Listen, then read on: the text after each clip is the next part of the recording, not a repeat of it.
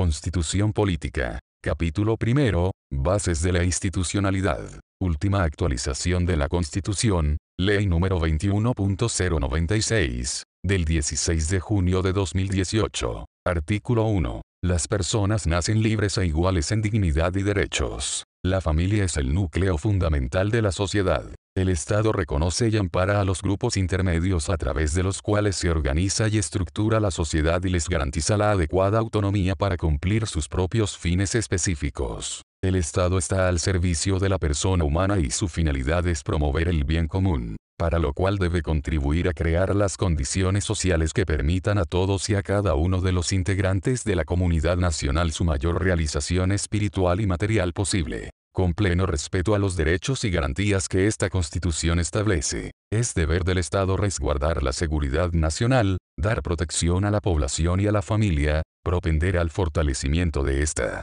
promover la integración armónica de todos los sectores de la nación y asegurar el derecho de las personas a participar con igualdad de oportunidades en la vida nacional. Artículo 2. Son emblemas nacionales la bandera nacional, el escudo de armas de la República y el himno nacional. Artículo 3. El Estado de Chile es unitario. La administración del Estado será funcional y territorialmente descentralizada, o desconcentrada en su caso, de conformidad a la ley. Los órganos del Estado promoverán el fortalecimiento de la regionalización del país y el desarrollo equitativo y solidario entre las regiones, provincias y comunas del territorio nacional. Artículo 4. Chile es una república democrática. Artículo 5. La soberanía reside esencialmente en la nación. Su ejercicio se realiza por el pueblo a través del plebiscito y de elecciones periódicas y, también, por las autoridades que esta constitución establece. Ningún sector del pueblo ni individuo alguno puede atribuirse su ejercicio. El ejercicio de la soberanía reconoce como limitación el respeto a los derechos esenciales que emanan de la naturaleza humana.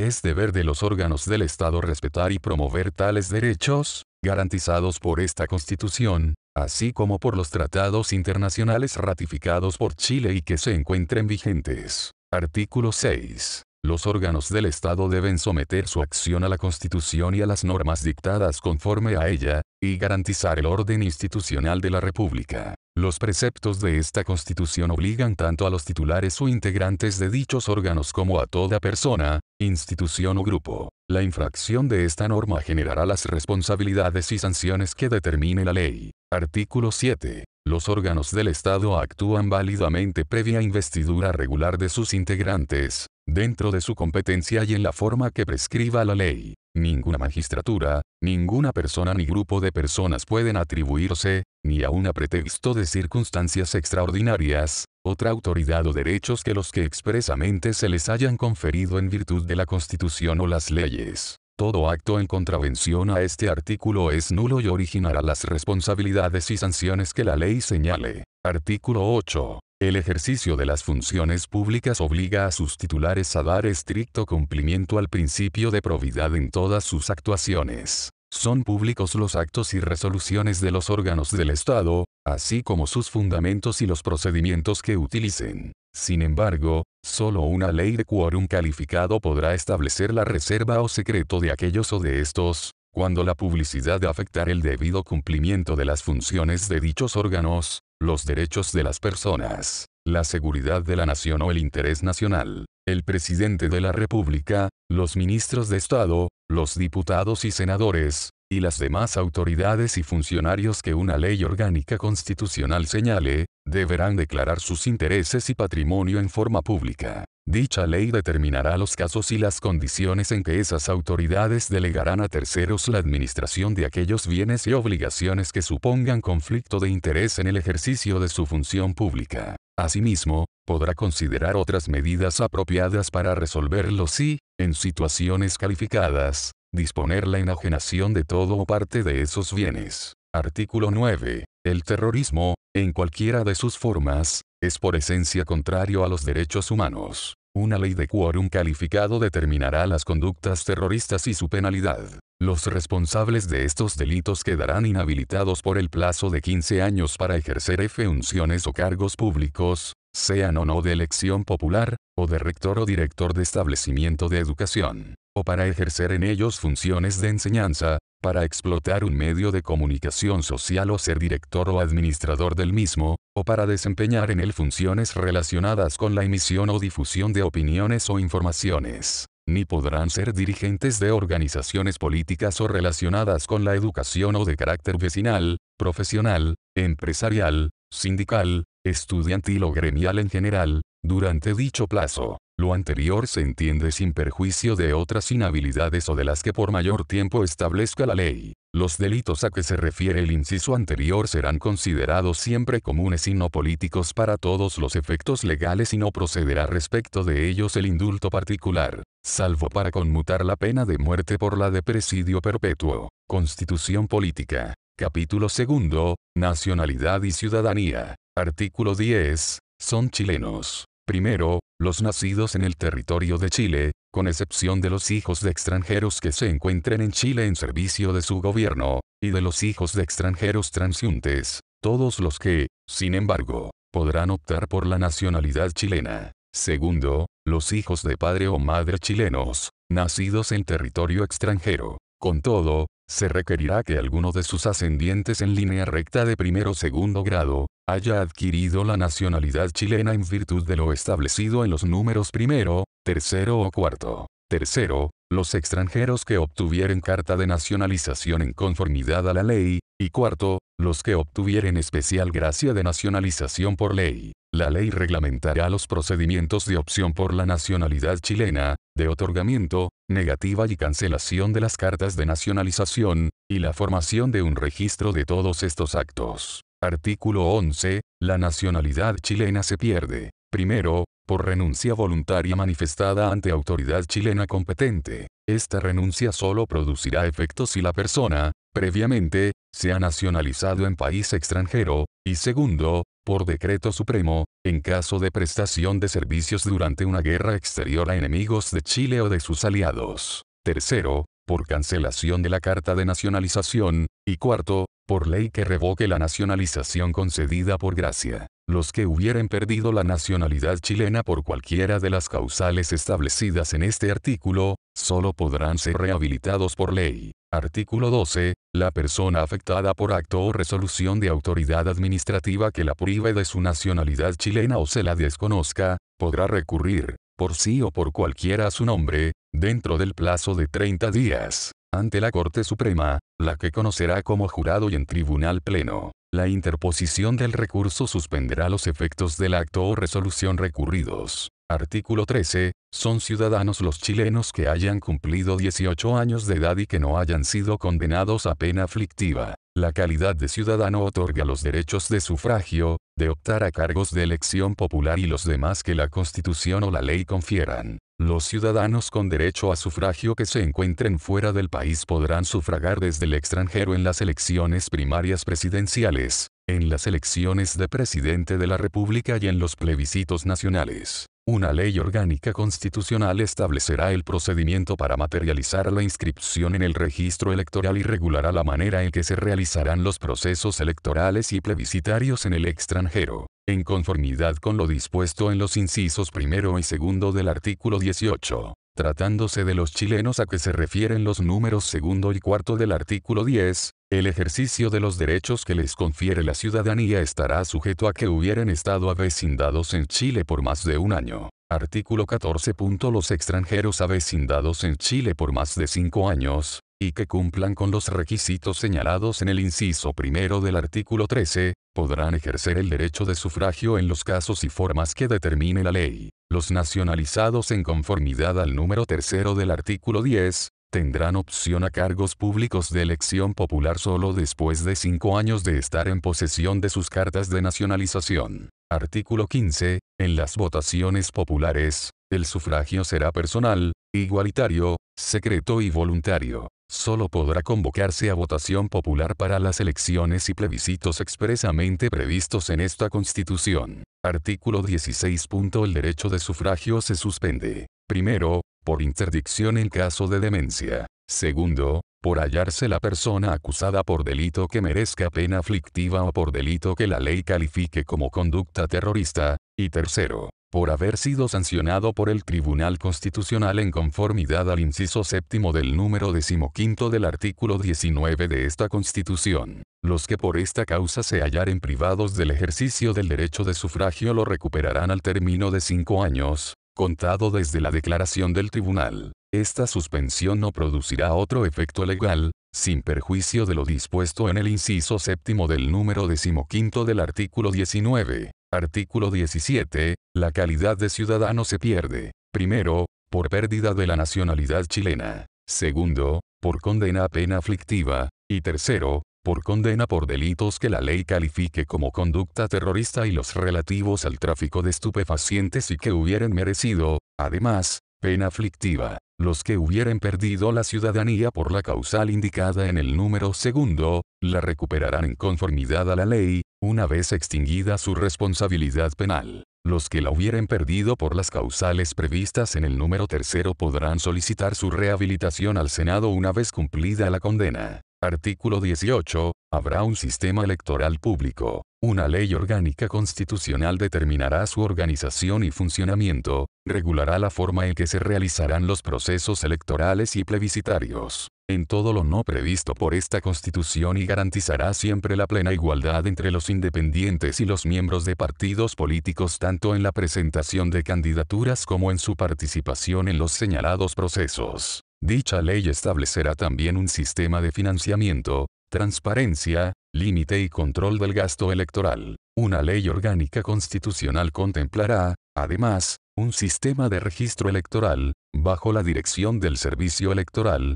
al que se incorporarán, por el solo Ministerio de la Ley, quienes cumplan los requisitos establecidos por esta Constitución. El resguardo del orden público durante los actos electorales y plebiscitarios corresponderá a las Fuerzas Armadas y Carabineros del modo que indique la ley. Constitución Política. Capítulo 3. De los Derechos y Deberes Constitucionales. Artículo 19. La Constitución asegura a todas las personas, Primero, el derecho a la vida y a la integridad física y psíquica de la persona. La ley protege la vida del que está por nacer. La pena de muerte solo podrá establecerse por delito contemplado en ley aprobada con quórum calificado. Se prohíbe la aplicación de todo apremio ilegítimo. Segundo, la igualdad ante la ley. En Chile no hay persona ni grupo privilegiados. En Chile no hay esclavos y el que pise su territorio queda libre. Hombres y mujeres son iguales ante la ley ni la ley ni autoridad alguna podrán establecer diferencias arbitrarias. Tercero, la igual protección de la ley en el ejercicio de sus derechos. Toda persona tiene derecho a defensa jurídica en la forma que la ley señale y ninguna autoridad o individuo podrá impedir, restringir o perturbar la debida intervención del letrado si hubiere sido requerida. Tratándose de los integrantes de las Fuerzas Armadas y de Orden y Seguridad Pública, este derecho se regirá,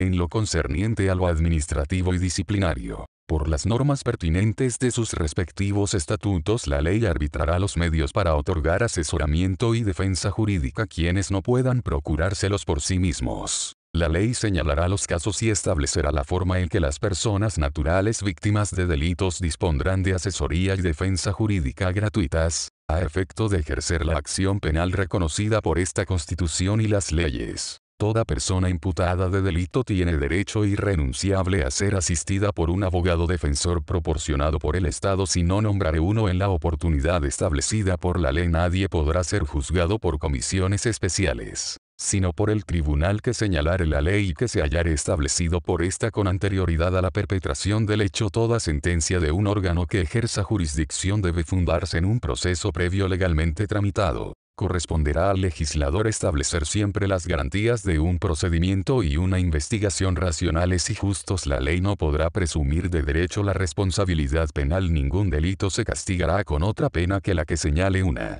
ley promulgada con anterioridad a su perpetración, a menos que una nueva ley favorezca al afectado ninguna ley podrá establecer penas sin que la conducta que se sanciona esté expresamente descrita en ella. Cuarto, el respeto y protección a la vida privada y a la honra de la persona y su familia, y asimismo, la protección de sus datos personales. El tratamiento y protección de estos datos se efectuará en la forma y condiciones que determine la ley, Quinto, la inviolabilidad del hogar y de toda forma de comunicación privada. El hogar solo puede allanarse y las comunicaciones y documentos privados interceptarse, abrirse o registrarse en los casos y formas determinados por la ley. Sexto, la libertad de conciencia. La manifestación de todas las creencias y el ejercicio libre de todos los cultos que no se opongan a la moral a las buenas costumbres o al orden público las confesiones religiosas podrán erigir y conservar templos y sus dependencias bajo las condiciones de seguridad e higiene fijadas por las leyes y ordenanzas las iglesias.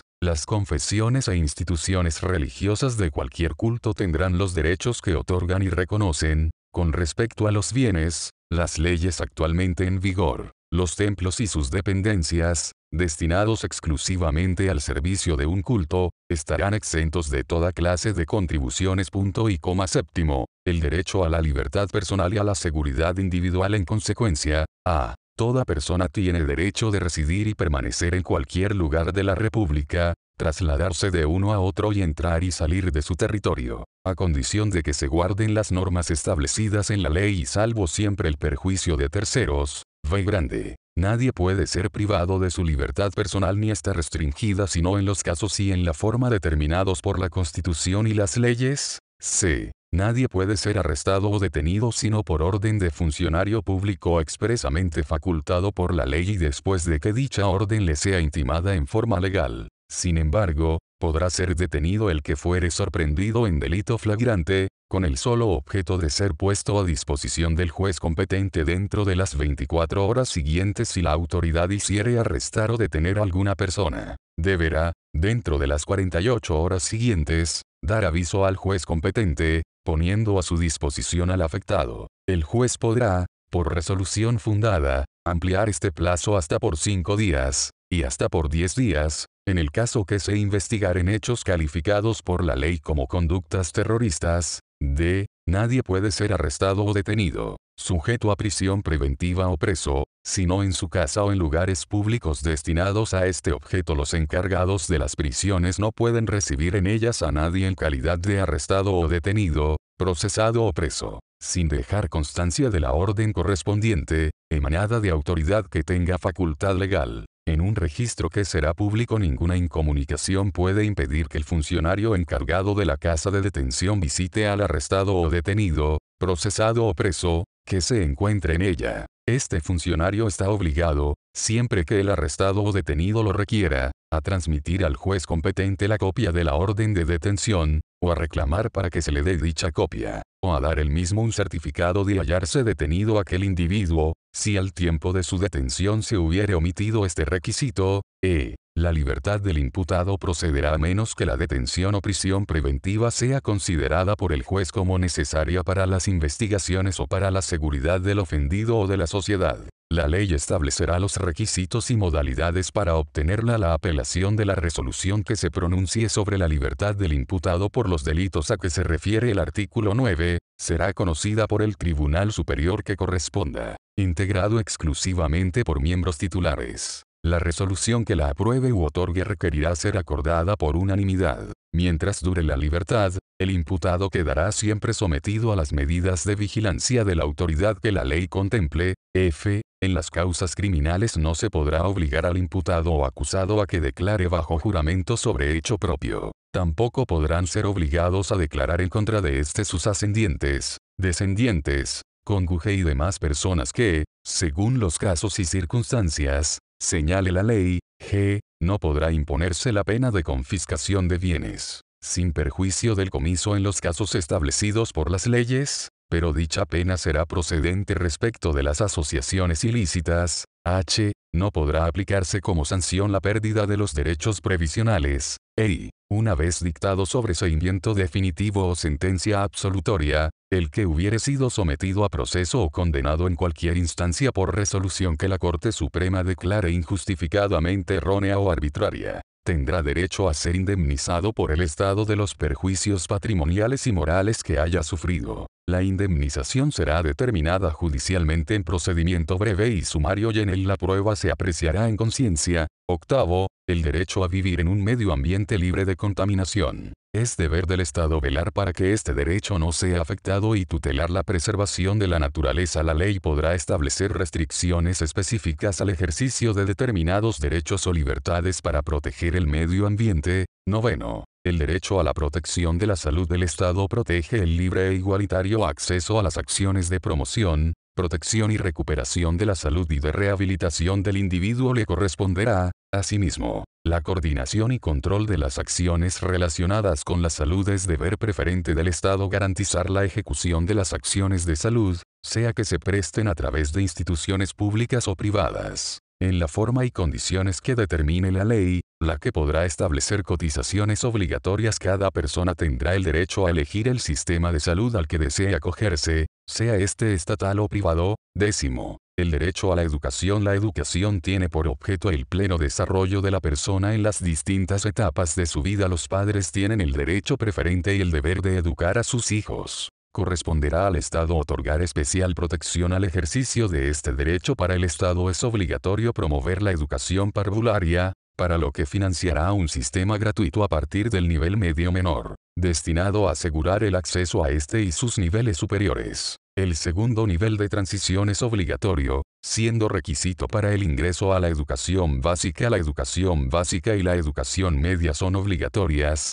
debiendo el Estado financiar un sistema gratuito con tal objeto, destinado a asegurar el acceso a ellas de toda la población. En el caso de la educación media este sistema, en conformidad a la ley, se extenderá hasta cumplir los 21 años de edad corresponderá al Estado, asimismo, fomentar el desarrollo de la educación en todos sus niveles estimular la investigación científica y tecnológica, la creación artística y la protección e incremento del patrimonio cultural de la nación es deber de la comunidad contribuir al desarrollo y perfeccionamiento de la educación. Un décimo. La libertad de enseñanza incluye el derecho de abrir, organizar y mantener establecimientos educacionales. La libertad de enseñanza no tiene otras limitaciones que las impuestas por la moral, las buenas costumbres, el orden público y la seguridad nacional la enseñanza reconocida oficialmente no podrá orientarse a propagar tendencia político-partidista alguna. Los padres tienen el derecho de escoger el establecimiento de enseñanza para sus hijos. Una ley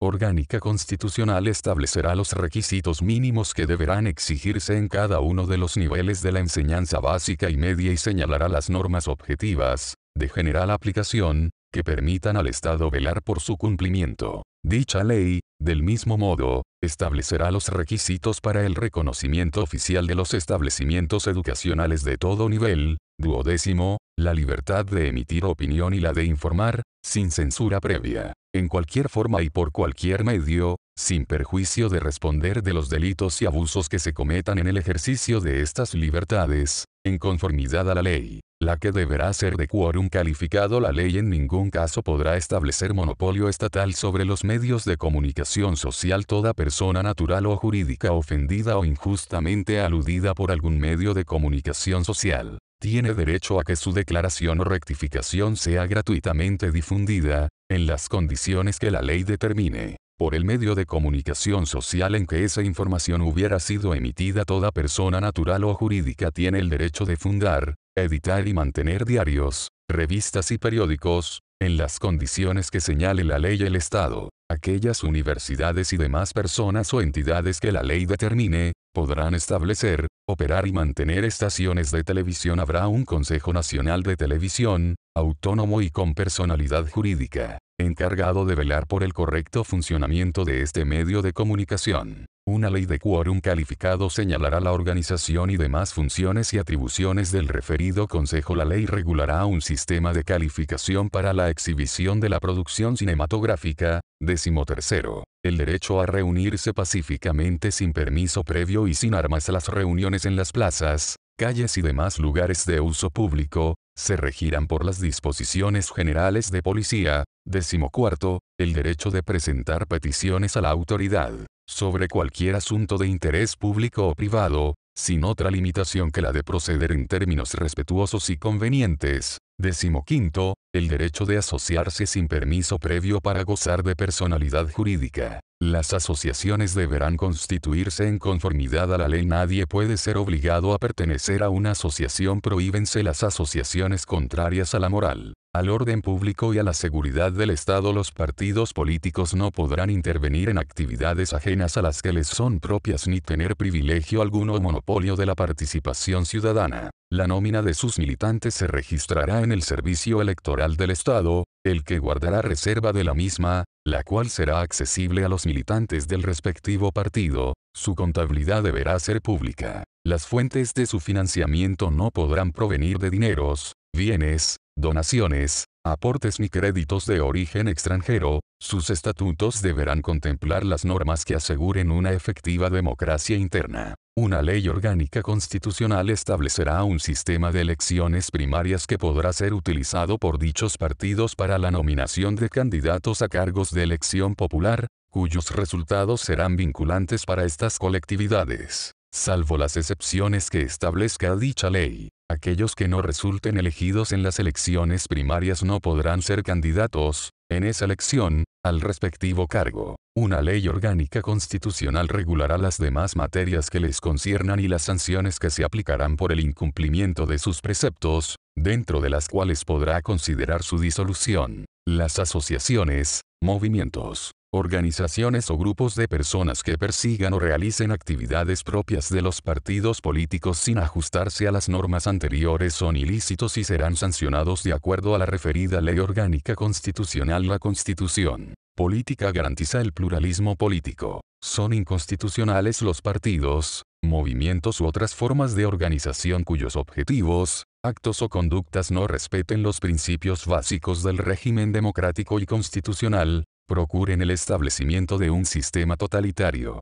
como asimismo aquellos que hagan uso de la violencia, la propugnen o inciten a ella como método de acción política. Corresponderá al Tribunal Constitucional declarar esta inconstitucionalidad sin perjuicio de las demás sanciones establecidas en la Constitución o en la ley. Las personas que hubieran tenido participación en los hechos que motiven la declaración de inconstitucionalidad a que se refiere el inciso precedente, no podrán participar en la formación de otros partidos políticos, movimientos u otras formas de organización política, ni optar a cargos públicos de elección popular ni desempeñar los cargos que se mencionan en los números 1 a 6 del artículo 57, por el término de cinco años contado desde la resolución del tribunal. Si a esa fecha las personas referidas estuvieren en posesión de las funciones o cargos indicados, los perderán de pleno derecho o las personas sancionadas en virtud de este precepto no podrán ser objeto de rehabilitación durante el plazo señalado en el inciso anterior.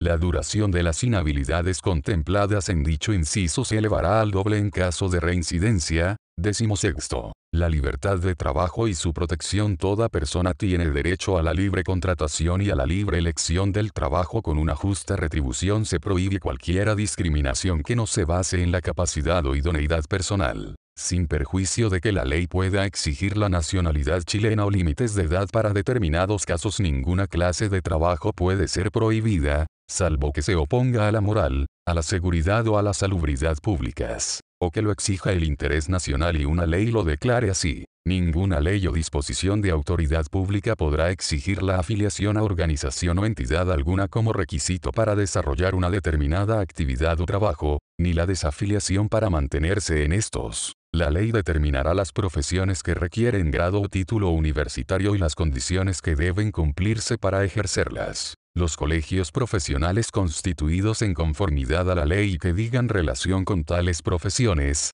estarán facultados para conocer de las reclamaciones que se interpongan sobre la conducta ética de sus miembros. Contra sus resoluciones podrá apelarse ante la Corte de Apelaciones respectiva. Los profesionales no asociados serán juzgados por los tribunales especiales establecidos en la ley. La negociación colectiva con la empresa en que laboren es un derecho de los trabajadores, salvo los casos en que la ley expresamente no permita negociar. La ley establecerá las modalidades de la negociación colectiva y los procedimientos adecuados para lograr en ella una solución justa y pacífica. La ley señalará los casos en que la negociación colectiva deba someterse a arbitraje obligatorio, el que corresponderá a tribunales especiales de expertos cuya organización y atribuciones se establecerán en ella no podrán declararse en huelga los funcionarios del Estado ni de las municipalidades. Tampoco podrán hacerlo las personas que trabajen en corporaciones o empresas, cualquiera que sea su naturaleza, finalidad o función, que atiendan servicios de utilidad pública o cuya paralización cause grave daño a la salud,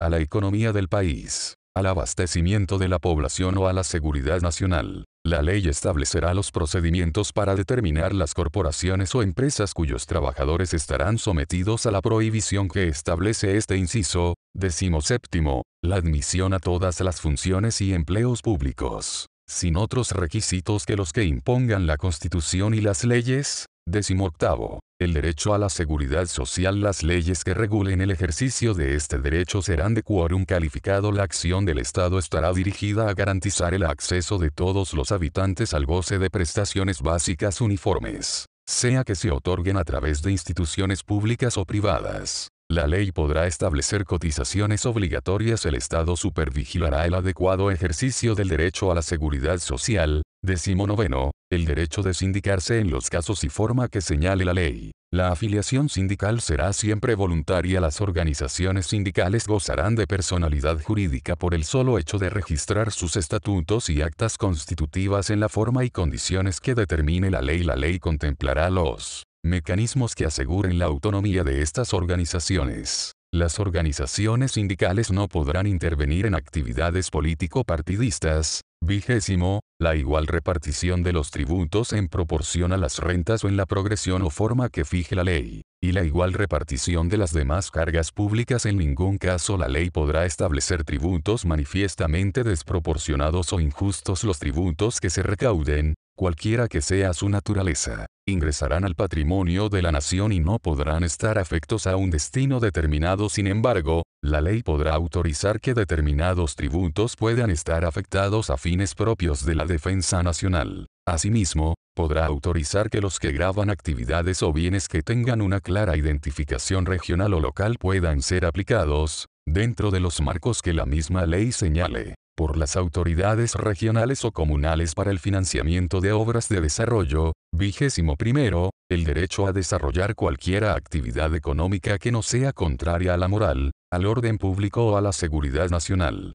Respetando las normas legales que la regulen el Estado y sus organismos podrán desarrollar actividades empresariales o participar en ellas solo si una ley de quórum calificado los autoriza. En tal caso, esas actividades estarán sometidas a la legislación común aplicable a los particulares, sin perjuicio de las excepciones que por motivos justificados establezca la ley, la que deberá ser, asimismo, de quórum calificado, vigésimo segundo. La no discriminación arbitraria en el trato que deben dar el Estado y sus organismos en materia económica solo en virtud de una ley, y siempre que no signifique tal discriminación, se podrán autorizar determinados beneficios directos o indirectos en favor de algún sector, actividad o zona geográfica, o establecer gravámenes especiales que afecten a uno u otras. En el caso de las franquicias o beneficios indirectos, la estimación del costo de estos deberá incluirse anualmente en la ley de presupuestos. Vigésimo tercero, la libertad para adquirir el dominio de toda clase de bienes,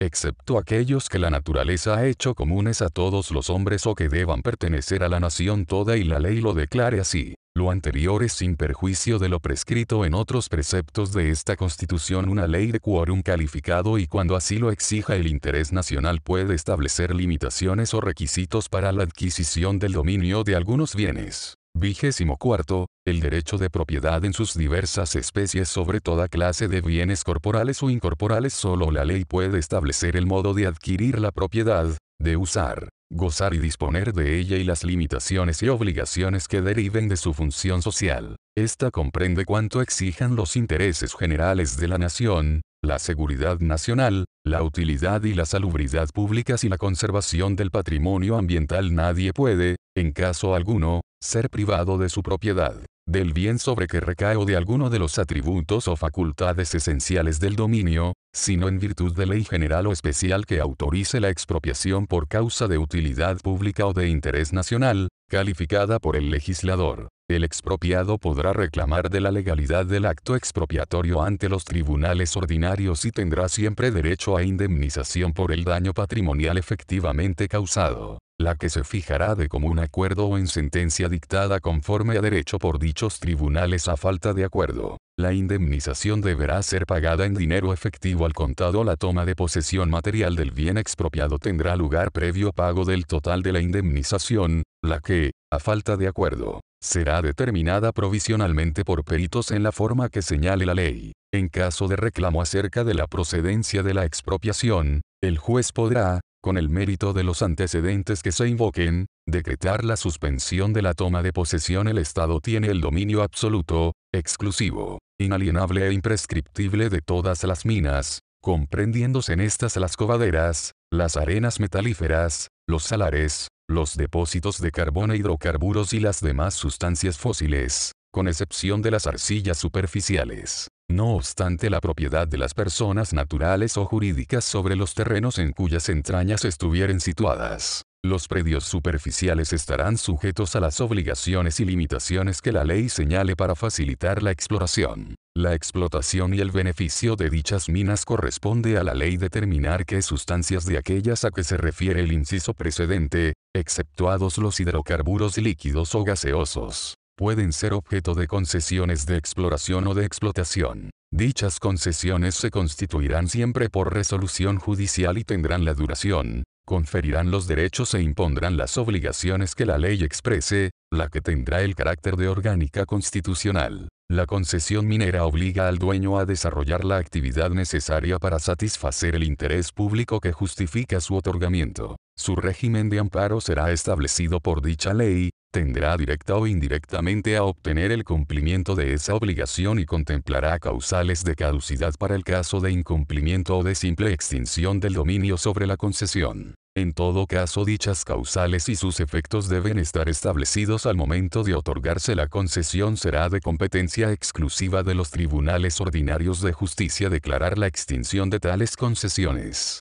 Las controversias que se produzcan respecto de la caducidad o extinción del dominio sobre la concesión serán resueltas por ello ese, y en caso de caducidad, el afectado podrá requerir de la justicia la declaración de subsistencia de su derecho. El dominio del titular sobre su concesión minera está protegido por la garantía constitucional de que trata este número la exploración, la explotación o el beneficio de los yacimientos que contengan sustancias no susceptibles de concesión, podrán ejecutarse directamente por el Estado o por sus empresas, o por medio de concesiones administrativas o de contratos especiales de operación, con los requisitos y bajo las condiciones que el presidente de la República fije, para cada caso, por decreto supremo. Esta norma se aplicará también a los yacimientos de cualquier especie existentes en las aguas marítimas sometidas a la jurisdicción nacional y a los situados, en todo o en parte, en zonas que, conforme a la ley, se determinen como de importancia para la seguridad nacional.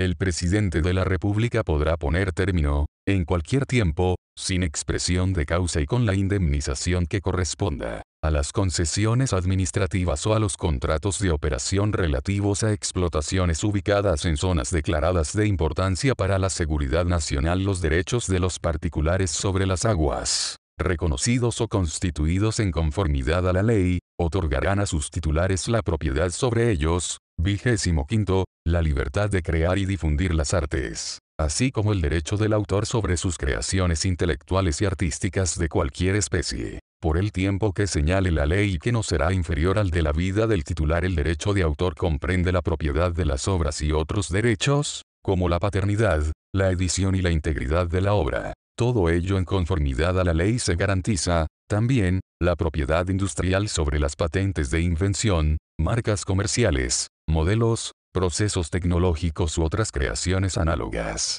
Por el tiempo que establezca la ley será aplicable a la propiedad de las creaciones intelectuales y artísticas y a la propiedad industrial lo prescrito en los incisos segundo, tercero, cuarto y quinto del número anterior, y vigésimo sexto. La seguridad de que los preceptos legales que por mandato de la Constitución regulen o complementen las garantías que éste establece o que las limiten en los casos en que ella lo autoriza, no podrán afectar los derechos en su esencia, ni imponer condiciones, tributos o requisitos que impidan su libre ejercicio. Artículo 20. El que por causa de actos u omisiones arbitrarios o ilegales sufra privación, perturbación o amenaza en el legítimo ejercicio de los derechos y garantías establecidos en el artículo 19, números primero, segundo, tercero inciso quinto, cuarto, quinto, sexto, noveno inciso final, undécimo, duodécimo, décimo tercero, décimo quinto, décimo sexto en lo relativo a la libertad de trabajo y al derecho a su libre elección y libre contratación, y a lo establecido en el inciso cuarto, décimo noveno,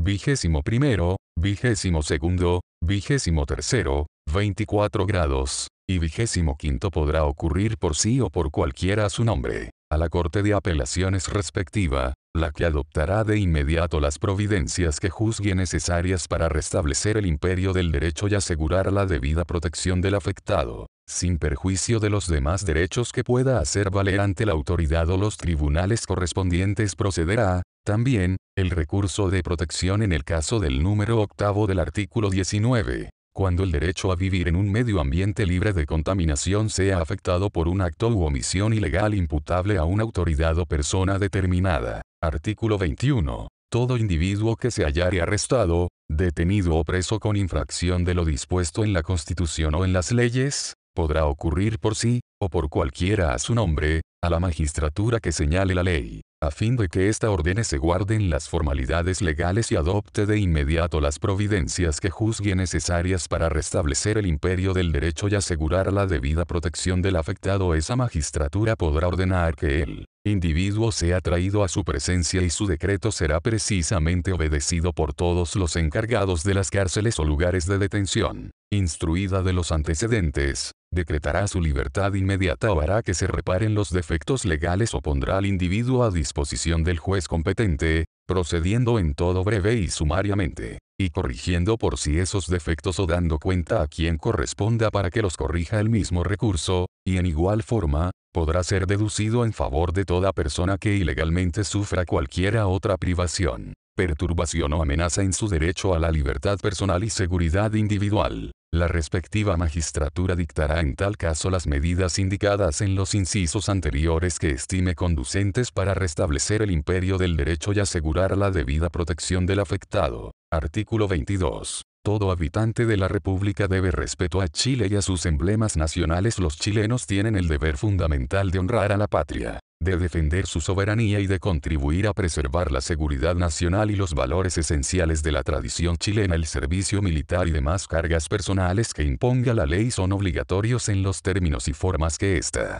determine. Los chilenos en estado de cargar armas deberán hallarse inscritos en los registros militares, si no están legalmente exceptuados. Artículo 23. Los grupos intermedios de la comunidad y sus dirigentes que hagan mal uso de la autonomía que la Constitución les reconoce, interviniendo indebidamente en actividades ajenas a sus fines específicos, serán sancionados en conformidad a la ley. Son incompatibles los cargos directivos superiores de las organizaciones gremiales con los cargos directivos superiores, nacionales y regionales de los partidos políticos la ley establecerá las sanciones que corresponda aplicar a los dirigentes gremiales que intervengan en actividades político-partidistas y a los dirigentes de los partidos políticos que interfieran en el funcionamiento de las organizaciones gremiales y demás grupos intermedios que la propia ley señale. Constitución Política. Capítulo 4. Gobierno. Presidente de la República. Artículo 24. El gobierno y la administración del Estado corresponden al presidente de la República.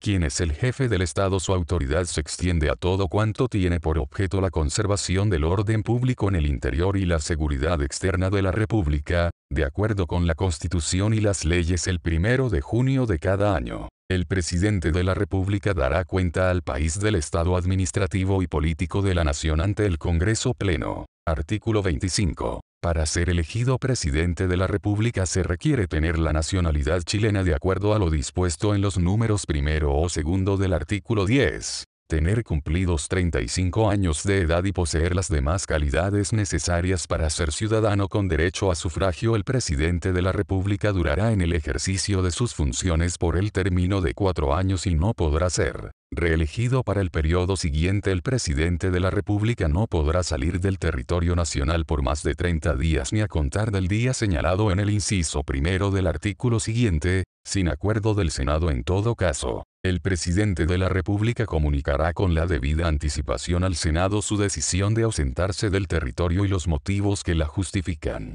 Artículo 26. El presidente de la República será elegido en votación directa y por mayoría absoluta de los sufragios válidamente emitidos. La elección se efectuará conjuntamente con la de parlamentarios, en la forma que determine la ley orgánica constitucional respectiva. El tercer domingo de noviembre del año anterior a aquel en que deba cesar en el cargo el que esté en funciones y a la elección de presidente de la República se presentaren más de dos candidatos y ninguno de ellos obtuviere más de la mitad de los sufragios válidamente emitidos. Se procederá a una segunda votación que se circunscribirá a los candidatos que hayan obtenido las dos más altas mayorías relativas y en ella resultará electo aquel de los candidatos que obtenga el mayor número de sufragios. Esta nueva votación se verificará, en la forma que determine la ley, el cuarto domingo después de efectuada la primera para los efectos de lo dispuesto en los dos incisos precedentes. Los votos en blanco y los nulos se considerarán como no emitidos en caso de muerte de uno de ambos candidatos a que se refiere el inciso segundo, el presidente de la República convocará a una nueva elección dentro del plazo de 10 días, contado desde la fecha del deceso.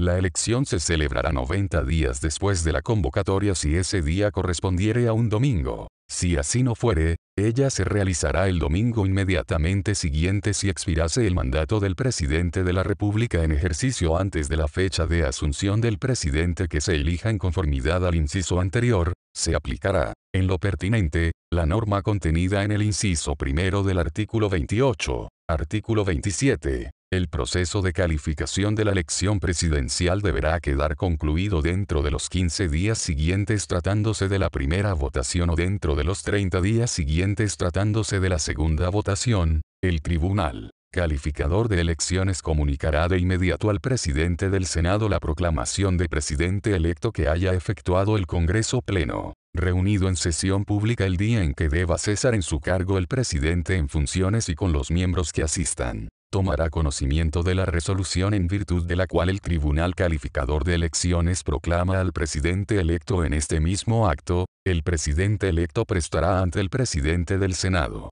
juramento o promesa de desempeñar fielmente el cargo de presidente de la República, conservar la independencia de la nación, guardar y hacer guardar la Constitución y las leyes, y de inmediato asumirá sus funciones. Artículo 28. Si el presidente electo se hallare impedido para tomar posesión del cargo, asumirá, mientras tanto, con el título de vicepresidente de la República, el presidente del Senado, a falta de este, el presidente de la Cámara de Diputados, y a falta de este, el presidente de la Corte Suprema. Con todo, si el impedimento del presidente electo fuere absoluto o debiere durar indefinidamente, el vicepresidente, en los 10 días siguientes al acuerdo del Senado adoptado en conformidad al artículo 53 número séptimo, convocará a una nueva elección presidencial que se celebrará 90 días después de la convocatoria si ese día correspondiere a un domingo. Si así no fuere, ella se realizará el domingo inmediatamente siguiente. El presidente de la República así elegido asumirá sus funciones en la oportunidad que señale esa ley,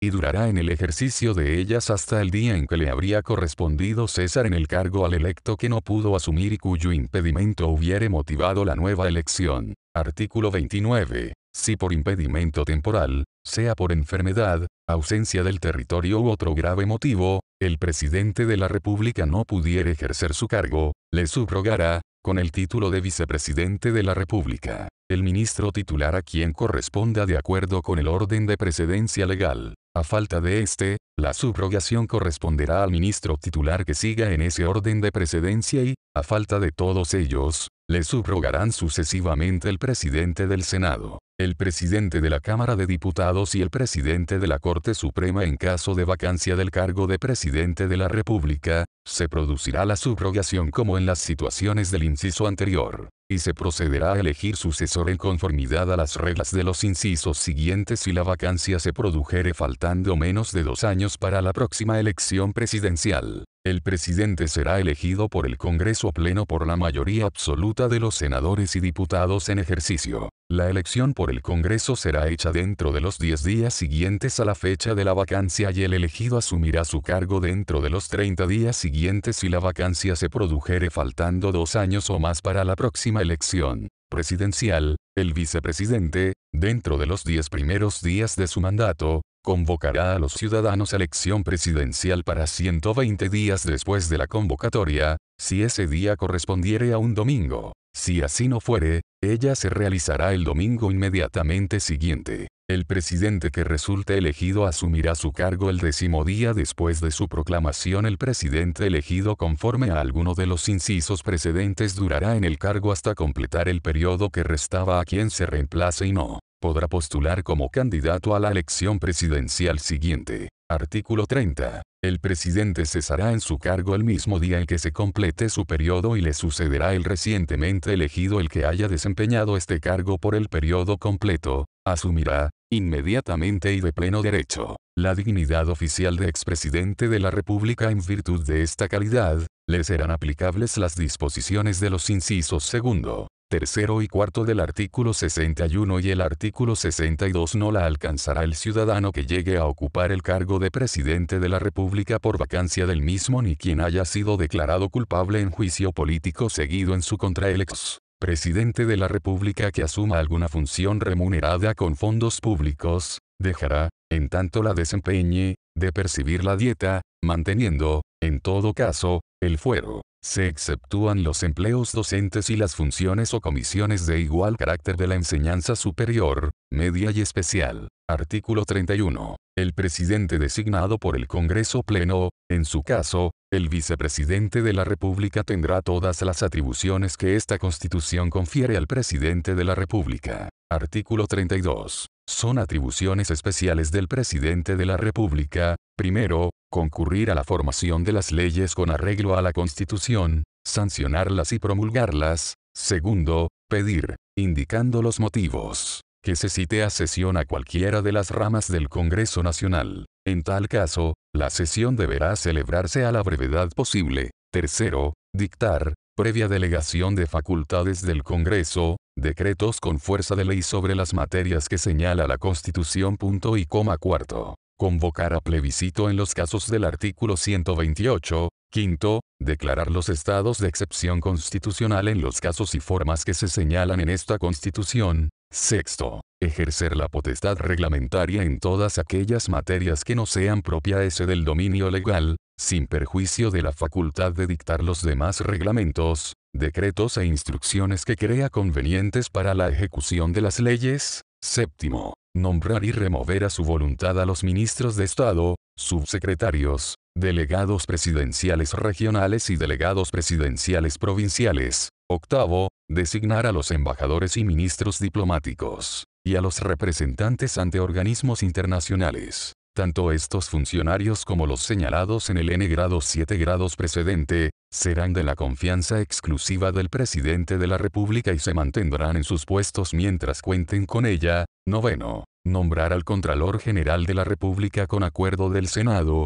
Décimo. Nombrar y remover a los funcionarios que la ley denomina como de su exclusiva confianza y proveer los demás empleos civiles en conformidad a la ley. La remoción de los demás funcionarios se hará de acuerdo a las disposiciones que ésta determine. Un décimo. Conceder jubilaciones, retiros, montepíos y pensiones de gracia, con arreglo a las leyes. Duodécimo. Nombrar a los magistrados y fiscales judiciales de las Cortes de Apelaciones y a los jueces letrados, a proposición de la Corte Suprema y de las Cortes de Apelaciones, respectivamente, a los miembros del Tribunal Constitucional que le corresponde designar, y a los magistrados y fiscales judiciales de la Corte Suprema y al fiscal nacional, a proposición de dicha Corte y con acuerdo del Senado. Todo ello conforme a lo prescrito en esta Constitución. Décimo tercero, velar por la conducta ministerial de los jueces y demás empleados del Poder Judicial y requerir, con tal objeto, a la Corte Suprema para que, si procede, declare su mal comportamiento, o al Ministerio Público, para que reclame medidas disciplinarias del tribunal competente, o para que, si hubiere mérito bastante, entable la correspondiente acusación. Décimo cuarto, otorgar indultos particulares en los casos y formas que determine la ley. El indulto será improcedente en tanto no se haya dictado sentencia ejecutoriada en el respectivo proceso. Los funcionarios acusados por la Cámara de Diputados y condenados por el Senado, solo pueden ser indultados por el Congreso. Décimo quinto, conducir las relaciones políticas con las potencias extranjeras y organismos internacionales, y llevar a cabo las negociaciones, concluir, firmar y ratificar los tratados que estime convenientes para los intereses del país, los que deberán ser sometidos a la aprobación del Congreso conforme a lo prescrito en el artículo 54 número primero. Las discusiones y deliberaciones sobre estos objetos serán secretos si el presidente de la República así lo exigiere. sexto, Designar y remover a los comandantes en jefe del ejército, de la Armada, de la Fuerza Aérea y al general director de carabineros en conformidad al artículo 104, y disponer los nombramientos, ascensos y retiros de los oficiales de las Fuerzas Armadas y de Carabineros en la forma que señala el artículo 105, séptimo. Disponer de las fuerzas de aire, mar y tierra, organizarlas y distribuirlas de acuerdo con las necesidades de la seguridad nacional. octavo, Asumir, en caso de guerra, la jefatura suprema de las Fuerzas Armadas. noveno, Declarar la guerra previa autorización por ley, debiendo dejar constancia de haber oído al Consejo de Seguridad Nacional, y vigésimo, cuidar de la recaudación de las rentas públicas y decretar su inversión con arreglo a la ley. El presidente de la República, con la firma de todos los ministros de Estado, podrá decretar pagos no autorizados por ley, para atender necesidades impostergables derivadas de calamidades públicas, de agresión exterior, de conmoción interna, de grave daño o peligro para la seguridad nacional o del agotamiento de los recursos destinados a mantener servicios que no puedan paralizarse sin serio perjuicio para el país. El total de los giros que se hagan con estos objetos no podrá exceder anualmente del 2%, 2%, del monto de los gastos que autorice la ley de presupuestos. Se podrá contratar empleados con cargo a esta misma ley, pero sin que el ítem respectivo pueda ser incrementado ni disminuido mediante traspasos. Los ministros de Estado o funcionarios que autoricen o den curso a gastos que contravengan lo dispuesto en este número serán responsables solidaria y personalmente de su reintegro, y culpables del delito de malversación de caudales públicos. Ministros de Estado. Artículo 33. Los ministros de Estado son los colaboradores directos e inmediatos del presidente de la República en el gobierno y administración del Estado. La ley determinará el número y organización de los ministerios como también el orden de precedencia de los ministros titulares. El presidente de la República podrá encomendar a uno o más ministros la coordinación de la labor que corresponde a los secretarios de Estado y las relaciones del gobierno con el Congreso Nacional. Artículo 34. Para ser nombrado ministro se requiere ser chileno, tener cumplidos 21 años de edad y reunir los requisitos generales para el ingreso a la administración pública en los casos de ausencia, impedimento o renuncia de un ministro, o cuando por otra causa se produzca la vacancia del cargo, será reemplazado en la forma que establezca la ley. Artículo 35. Los reglamentos y decretos del presidente de la República deberán firmarse por el ministro respectivo y no serán obedecidos sin este esencial requisito. Los decretos e instrucciones podrán expedirse con la sola firma del ministro respectivo, por orden del presidente de la República, en conformidad a las normas que al efecto establezca la ley. Artículo 36. Los ministros serán responsables individualmente de los actos que firmaren y solidariamente de los que suscribieren o acordaren con los otros ministros. Artículo 37. Los ministros podrán, cuando lo estimaren conveniente, asistir a las sesiones de la Cámara de Diputados o del Senado, y tomar parte en sus debates, con preferencia para hacer uso de la palabra, pero sin derecho a voto. Durante la votación podrán, sin embargo, rectificar los conceptos emitidos por cualquier diputado o senador al fundamentar su voto sin perjuicio de lo anterior. Los ministros deberán concurrir personalmente a las sesiones especiales que la Cámara de Diputados o el Senado convoquen para informarse sobre asuntos que, perteneciendo al ámbito de atribuciones de las correspondientes secretarías de Estado, acuerden tratar. Artículo 37 bis. A los ministros les serán aplicables las incompatibilidades establecidas en el inciso primero del artículo 58. Por el solo hecho de aceptar el nombramiento, el ministro cesará en el cargo, empleo, función o comisión incompatible que desempeñe. Durante el ejercicio de su cargo, los ministros estarán sujetos a la prohibición de celebrar o caucionar contratos con el Estado, actuar como abogados o mandatarios en cualquier clase de juicio o como procurador o agente en gestiones particulares de carácter administrativo, ser director de bancos o de alguna sociedad anónima y ejercer cargos de similar importancia en estas actividades. Bases generales de la Administración del Estado. Artículo 38.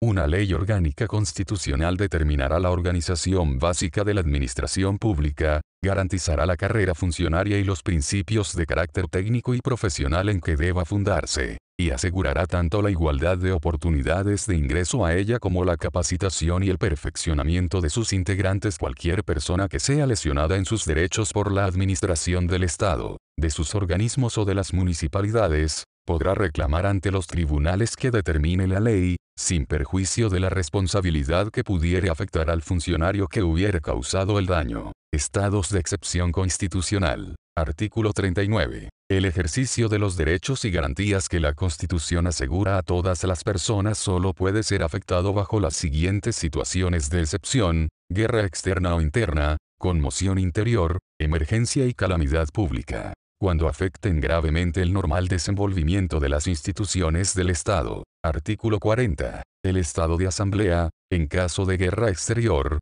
y el estado de sitio, en caso de guerra interna o grave conmoción interior, lo declarará el presidente de la República, con acuerdo del Congreso Nacional. La declaración deberá determinar las zonas afectadas por el estado de excepción correspondiente el Congreso Nacional dentro del plazo de cinco días contado desde la fecha en que el presidente de la República someta la declaración de estado de asamblea o de sitio a su consideración, deberá pronunciarse aceptando o rechazando la proposición, sin que pueda introducirle modificaciones. Si el Congreso no se pronunciara dentro de dicho plazo, se entenderá que aprueba la proposición del presidente. Sin embargo, el presidente de la República podrá aplicar el estado de asamblea o de sitio de inmediato mientras el Congreso se pronuncia sobre la declaración, pero en este último estado solo podrá restringir el ejercicio del derecho de reunión. Las medidas que adopte el presidente de la República en tanto no se reúna el Congreso Nacional, podrán ser objeto de revisión por los tribunales de justicia,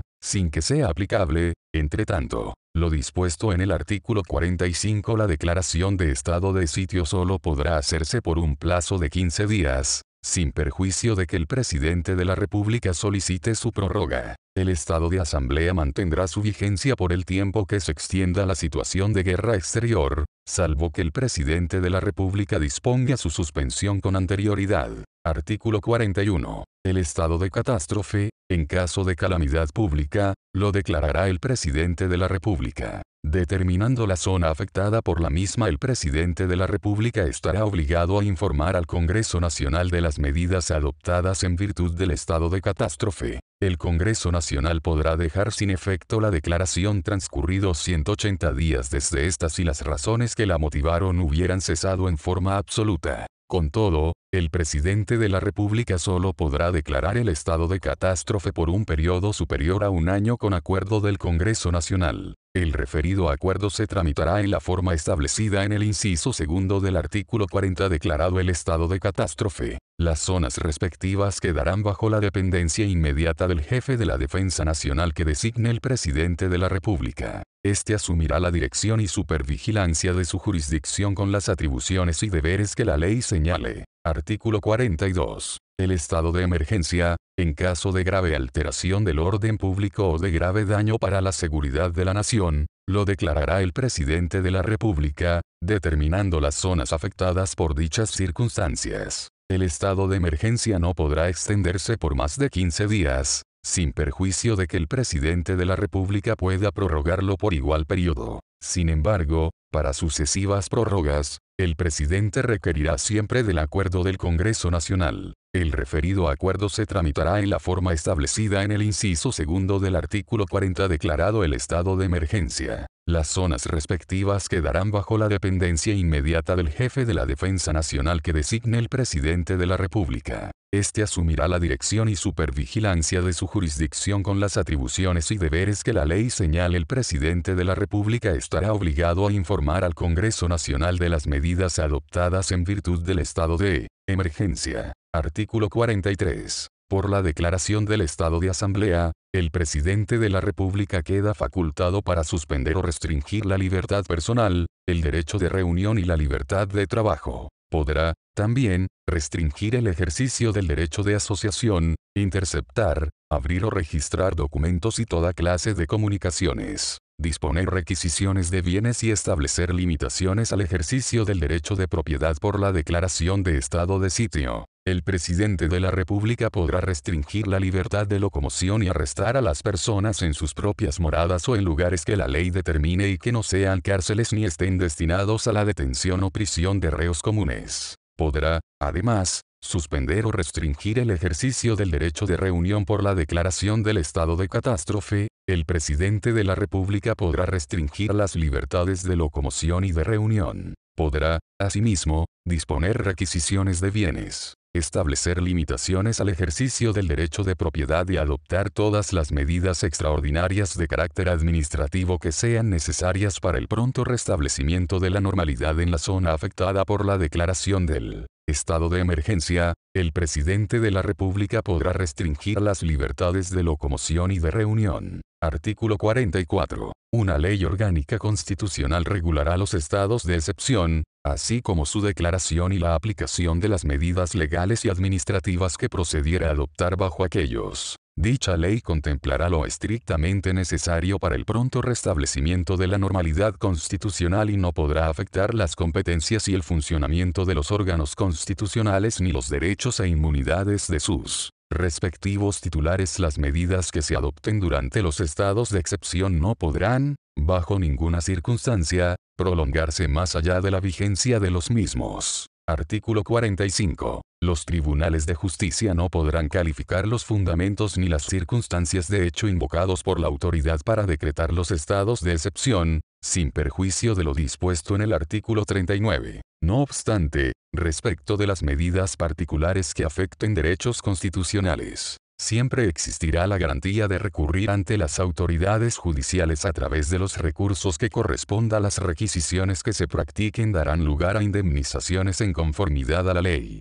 También darán derecho a indemnización las limitaciones que se impongan al derecho de propiedad cuando importen privación de alguno de sus atributos o facultades esenciales y con ello se cause daño. Constitución Política. Capítulo 5. Congreso Nacional. Artículo 46. El Congreso Nacional se compone de dos ramas, la Cámara de Diputados y el Senado. Ambas concurren a la formación de las leyes en conformidad a esta Constitución y tienen las demás atribuciones que ella establece. Composición y generación de la Cámara de Diputados y del Senado. Artículo 47. La Cámara de Diputados está integrada por miembros elegidos en votación directa por distritos electorales. La ley orgánica constitucional respectiva determinará el número de diputados, los distritos electorales y la forma de su elección. Artículo 48. Para ser elegido diputado se requiere ser ciudadano con derecho a sufragio, tener cumplidos 21 años de edad, haber cursado la enseñanza media o equivalente, y tener residencia en la región a que pertenezca el distrito electoral correspondiente durante un plazo no inferior a dos años, contado hacia atrás desde el día de la elección.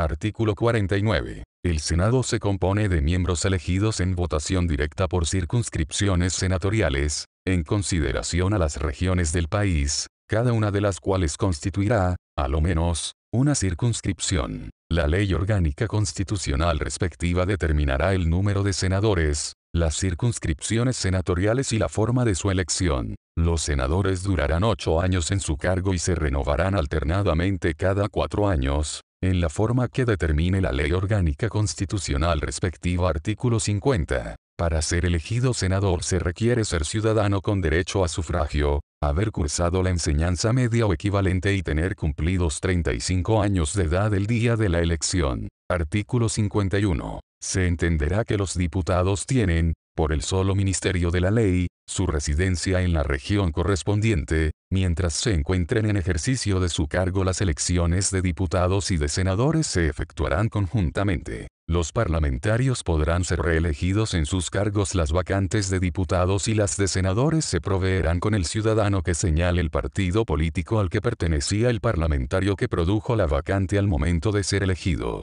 Los parlamentarios elegidos como independientes no serán reemplazados los parlamentarios elegidos como independientes que hubieren postulado integrando en conjunto con uno o más partidos políticos. serán reemplazados por el ciudadano que señale el partido indicado por el respectivo parlamentario al momento de presentar su declaración de candidatura. El reemplazante deberá reunir los requisitos para ser elegido diputado o senador, según el caso. Con todo, un diputado podrá ser nominado para ocupar el puesto de un senador, debiendo aplicarse, en ese caso, las normas de los incisos anteriores para llenar la vacante que deja el diputado quien al asumir su nuevo cargo cesará en el que ejercía el nuevo diputado o senador ejercerá sus funciones por el término que faltaba quien originó la vacante en ningún caso procederán elecciones complementarias. Atribuciones exclusivas de la Cámara de Diputados. Artículo 52. Son atribuciones exclusivas de la Cámara de Diputados 1.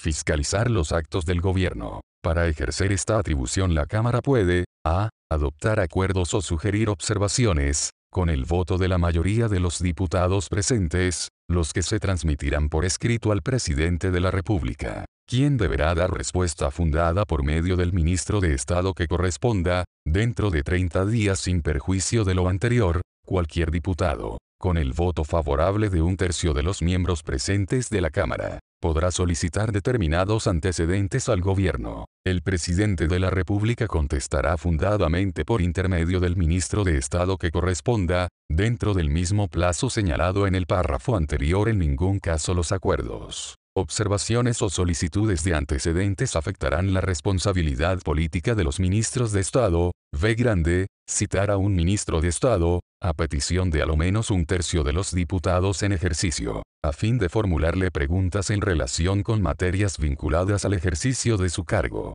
Con todo, un mismo ministro no podrá ser citado para este efecto más de tres veces dentro de un año calendario. Sin previo acuerdo de la mayoría absoluta de los diputados en ejercicio la asistencia del ministro será obligatoria y deberá responder a las preguntas y consultas que motiven su citación. YC. Crear comisiones especiales investigadoras a petición de a lo menos dos quintos de los diputados en ejercicio, con el objeto de reunir informaciones relativas a determinados actos del gobierno. Las comisiones investigadoras, a petición de un tercio de sus miembros, podrán despachar citaciones y solicitar antecedentes. Los ministros de Estado, los demás funcionarios de la Administración y el personal de las empresas del Estado o de aquellas en que éste tenga participación mayoritaria, que sean citados por estas comisiones, estarán obligados a comparecer y a suministrar los antecedentes y las informaciones que se les soliciten. No obstante, los ministros de Estado no podrán ser citados más de tres veces a una misma comisión investigadora. Sin previo acuerdo de la mayoría absoluta de sus miembros la Ley Orgánica Constitucional del Congreso Nacional regulará el funcionamiento y las atribuciones de las comisiones investigadoras y la forma de proteger los derechos de las personas,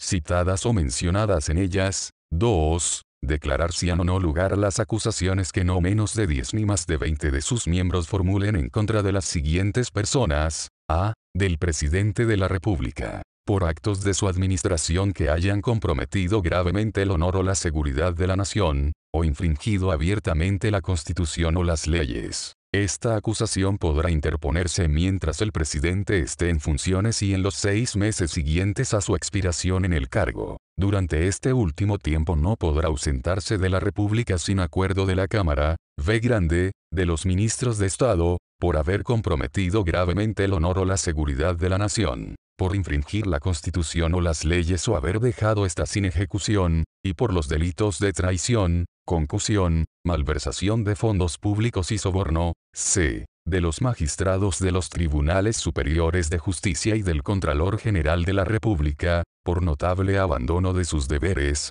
d. de los generales o almirantes de las instituciones pertenecientes a las fuerzas de la defensa nacional por haber comprometido gravemente el honor o la seguridad de la nación, y e, de los delegados presidenciales regionales, delegados presidenciales provinciales y de la autoridad que ejerza el gobierno en los territorios especiales a que se refiere el artículo 126 bis, por infracción de la Constitución y por los delitos de traición, sedición, malversación de fondos públicos y concusión. La acusación se tramitará en conformidad a la ley orgánica constitucional relativa al Congreso. Las acusaciones referidas en las letras B grande, C, D y E podrán interponerse mientras el afectado esté en funciones o en los tres meses siguientes a la expiración en su cargo. Interpuesta la acusación. El afectado no podrá ausentarse del país sin permiso de la Cámara y no podrá hacerlo en caso alguno si la acusación ya estuviere aprobada por ella para declarar que ha lugar la acusación en contra del presidente de la República o de un gobernador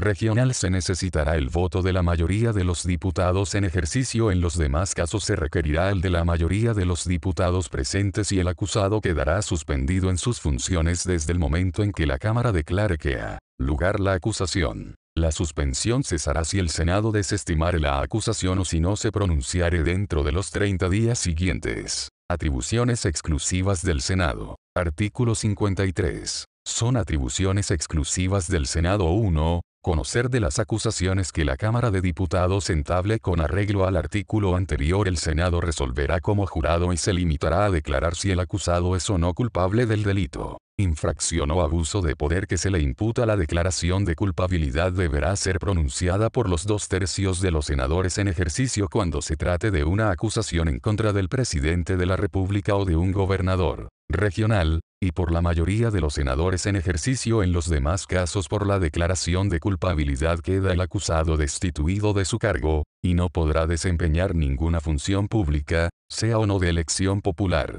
Por el término de cinco años el funcionario declarado culpable será juzgado de acuerdo a las leyes por el tribunal competente, tanto para la aplicación de la pena señalada al delito, si lo hubiere, cuanto para hacer efectiva la responsabilidad civil por los daños y perjuicios causados al Estado o a particulares. 2. Decidir si ha o no lugar la admisión de las acciones judiciales que cualquier persona pretenda iniciar en contra de algún ministro de Estado, con motivo de los perjuicios que pueda haber sufrido injustamente por acto de éste en el desempeño de su cargo. 3 conocer de las contiendas de competencia que se susciten entre las autoridades políticas o administrativas y los tribunales superiores de justicia. 4. Otorgar la rehabilitación de la ciudadanía en el caso del artículo 17, número 3 grados de esta Constitución. 5 prestar o negar su consentimiento a los actos del presidente de la República. En los casos en que la Constitución o la ley lo requieran si el Senado no se pronunciare dentro de 30 días después de pedida la urgencia por el presidente de la República,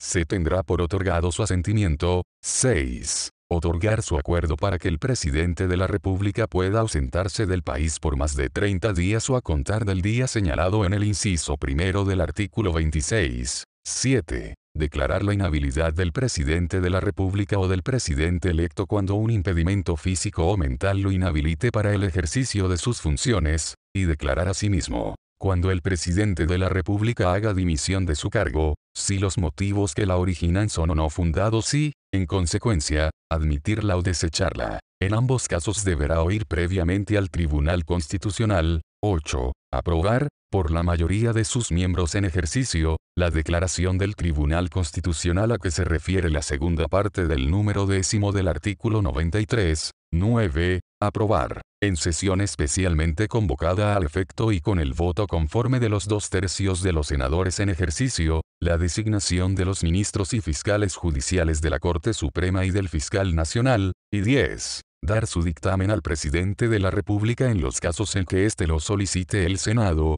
sus comisiones y sus demás órganos, incluidos los comités parlamentarios si los hubiere, no podrán fiscalizar los actos del gobierno ni de las entidades que de él dependan, ni adoptar acuerdos que impliquen fiscalización. Atribuciones exclusivas del Congreso. Artículo 54. Son atribuciones del Congreso 1. Aprobar o desechar los tratados internacionales que le presentara el presidente de la República antes de su ratificación. La aprobación de un tratado requerirá, en cada Cámara, de los quórum que corresponda, en conformidad al artículo 66, y se someterá, en lo pertinente, a los trámites de una ley el presidente de la República informará al Congreso sobre el contenido y el alcance del tratado, así como de las reservas que pretenda confirmar o formularle. El Congreso podrá sugerir la formulación de reservas y declaraciones interpretativas a un tratado internacional, en el curso del trámite de su aprobación siempre que ellas procedan de conformidad a lo previsto en el propio tratado o en las normas generales de derecho internacional las medidas que el presidente de la República adopte o los acuerdos que celebre para el cumplimiento de un tratado en vigor no requerirán de nueva aprobación del Congreso, a menos que se trate de materias propias de ley. No requerirán de aprobación del Congreso los tratados celebrados por el presidente de la República en el ejercicio de su potestad reglamentaria. Las disposiciones de un tratado solo podrán ser derogadas modificadas o suspendidas en la forma prevista en los propios tratados o de acuerdo a las normas generales de derecho internacional corresponde al presidente de la República la facultad exclusiva para denunciar un tratado o retirarse de él,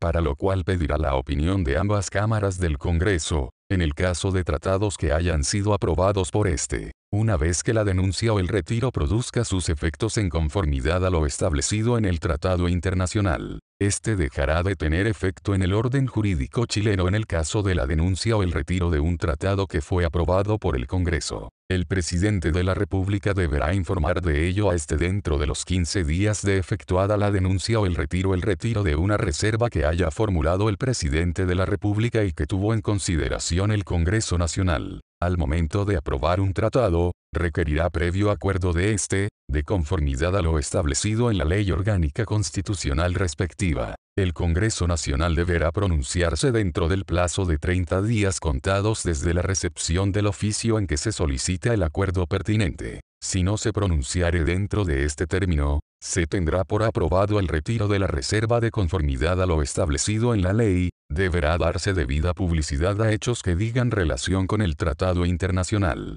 tales como su entrada en vigor, la formulación y retiro de reservas, las declaraciones interpretativas, las objeciones a una reserva y su retiro, la denuncia del tratado, el retiro, la suspensión, la terminación y la nulidad del mismo. En el mismo acuerdo aprobatorio de un tratado podrá el Congreso autorizar al presidente de la República a fin de que, durante la vigencia de aquel, dicte las disposiciones con fuerza de ley que estime necesarias para su cabal cumplimiento, siendo en tal caso aplicable lo dispuesto en los incisos segundo y siguientes del artículo 64, y 2, pronunciarse, cuando corresponda, respecto de los estados de excepción constitucional, en la forma prescrita por el inciso segundo del artículo 40. Funcionamiento del Congreso. Artículo 55. El Congreso Nacional se instalará e iniciará su periodo de sesiones en la forma que determine su ley orgánica constitucional en todo caso. Se entenderá siempre convocado de pleno derecho para conocer de la declaración de estados de excepción constitucional la ley orgánica constitucional señalada en el inciso primero, regulará la tramitación de las acusaciones constitucionales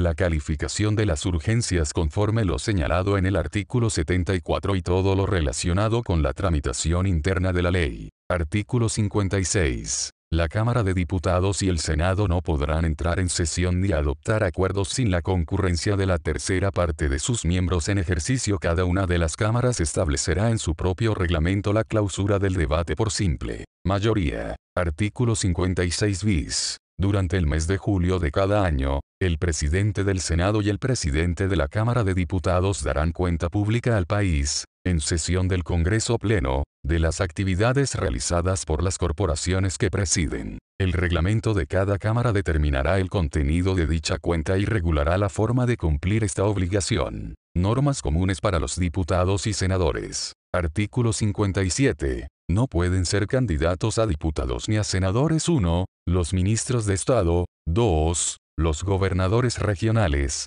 Los delegados presidenciales regionales. Los delegados presidenciales provinciales. Los alcaldes. Los consejeros regionales. Los concejales y los subsecretarios. 3. Los miembros del Consejo del Banco Central. 4. Los magistrados de los tribunales superiores de justicia y los jueces de letras. 5. Los miembros del Tribunal Constitucional, del Tribunal Calificador de Elecciones y de los tribunales electorales regionales. 6. El Contralor General de la República. y 7. Las personas que desempeñan un cargo directivo de naturaleza gremial o vecinal. 8 las personas naturales y los gerentes o administradores de personas jurídicas que celebren o caucionen contratos con el Estado. 9. El fiscal nacional, los fiscales regionales y los fiscales adjuntos del Ministerio Público. Y 10. Los comandantes en jefe del Ejército, de la Armada y de la Fuerza Aérea, el general director de Carabineros. el director general de la Policía de Investigaciones y los oficiales pertenecientes a las Fuerzas Armadas y a las Fuerzas de Orden y Seguridad Pública. Las inhabilidades establecidas en este artículo serán aplicables a quienes hubieran tenido las calidades o cargos antes mencionados dentro del año inmediatamente anterior a la elección, excepto respecto de las personas mencionadas en los números 7 y 8 las que no deberán reunir esas condiciones al momento de inscribir su candidatura y de las indicadas en el número 9,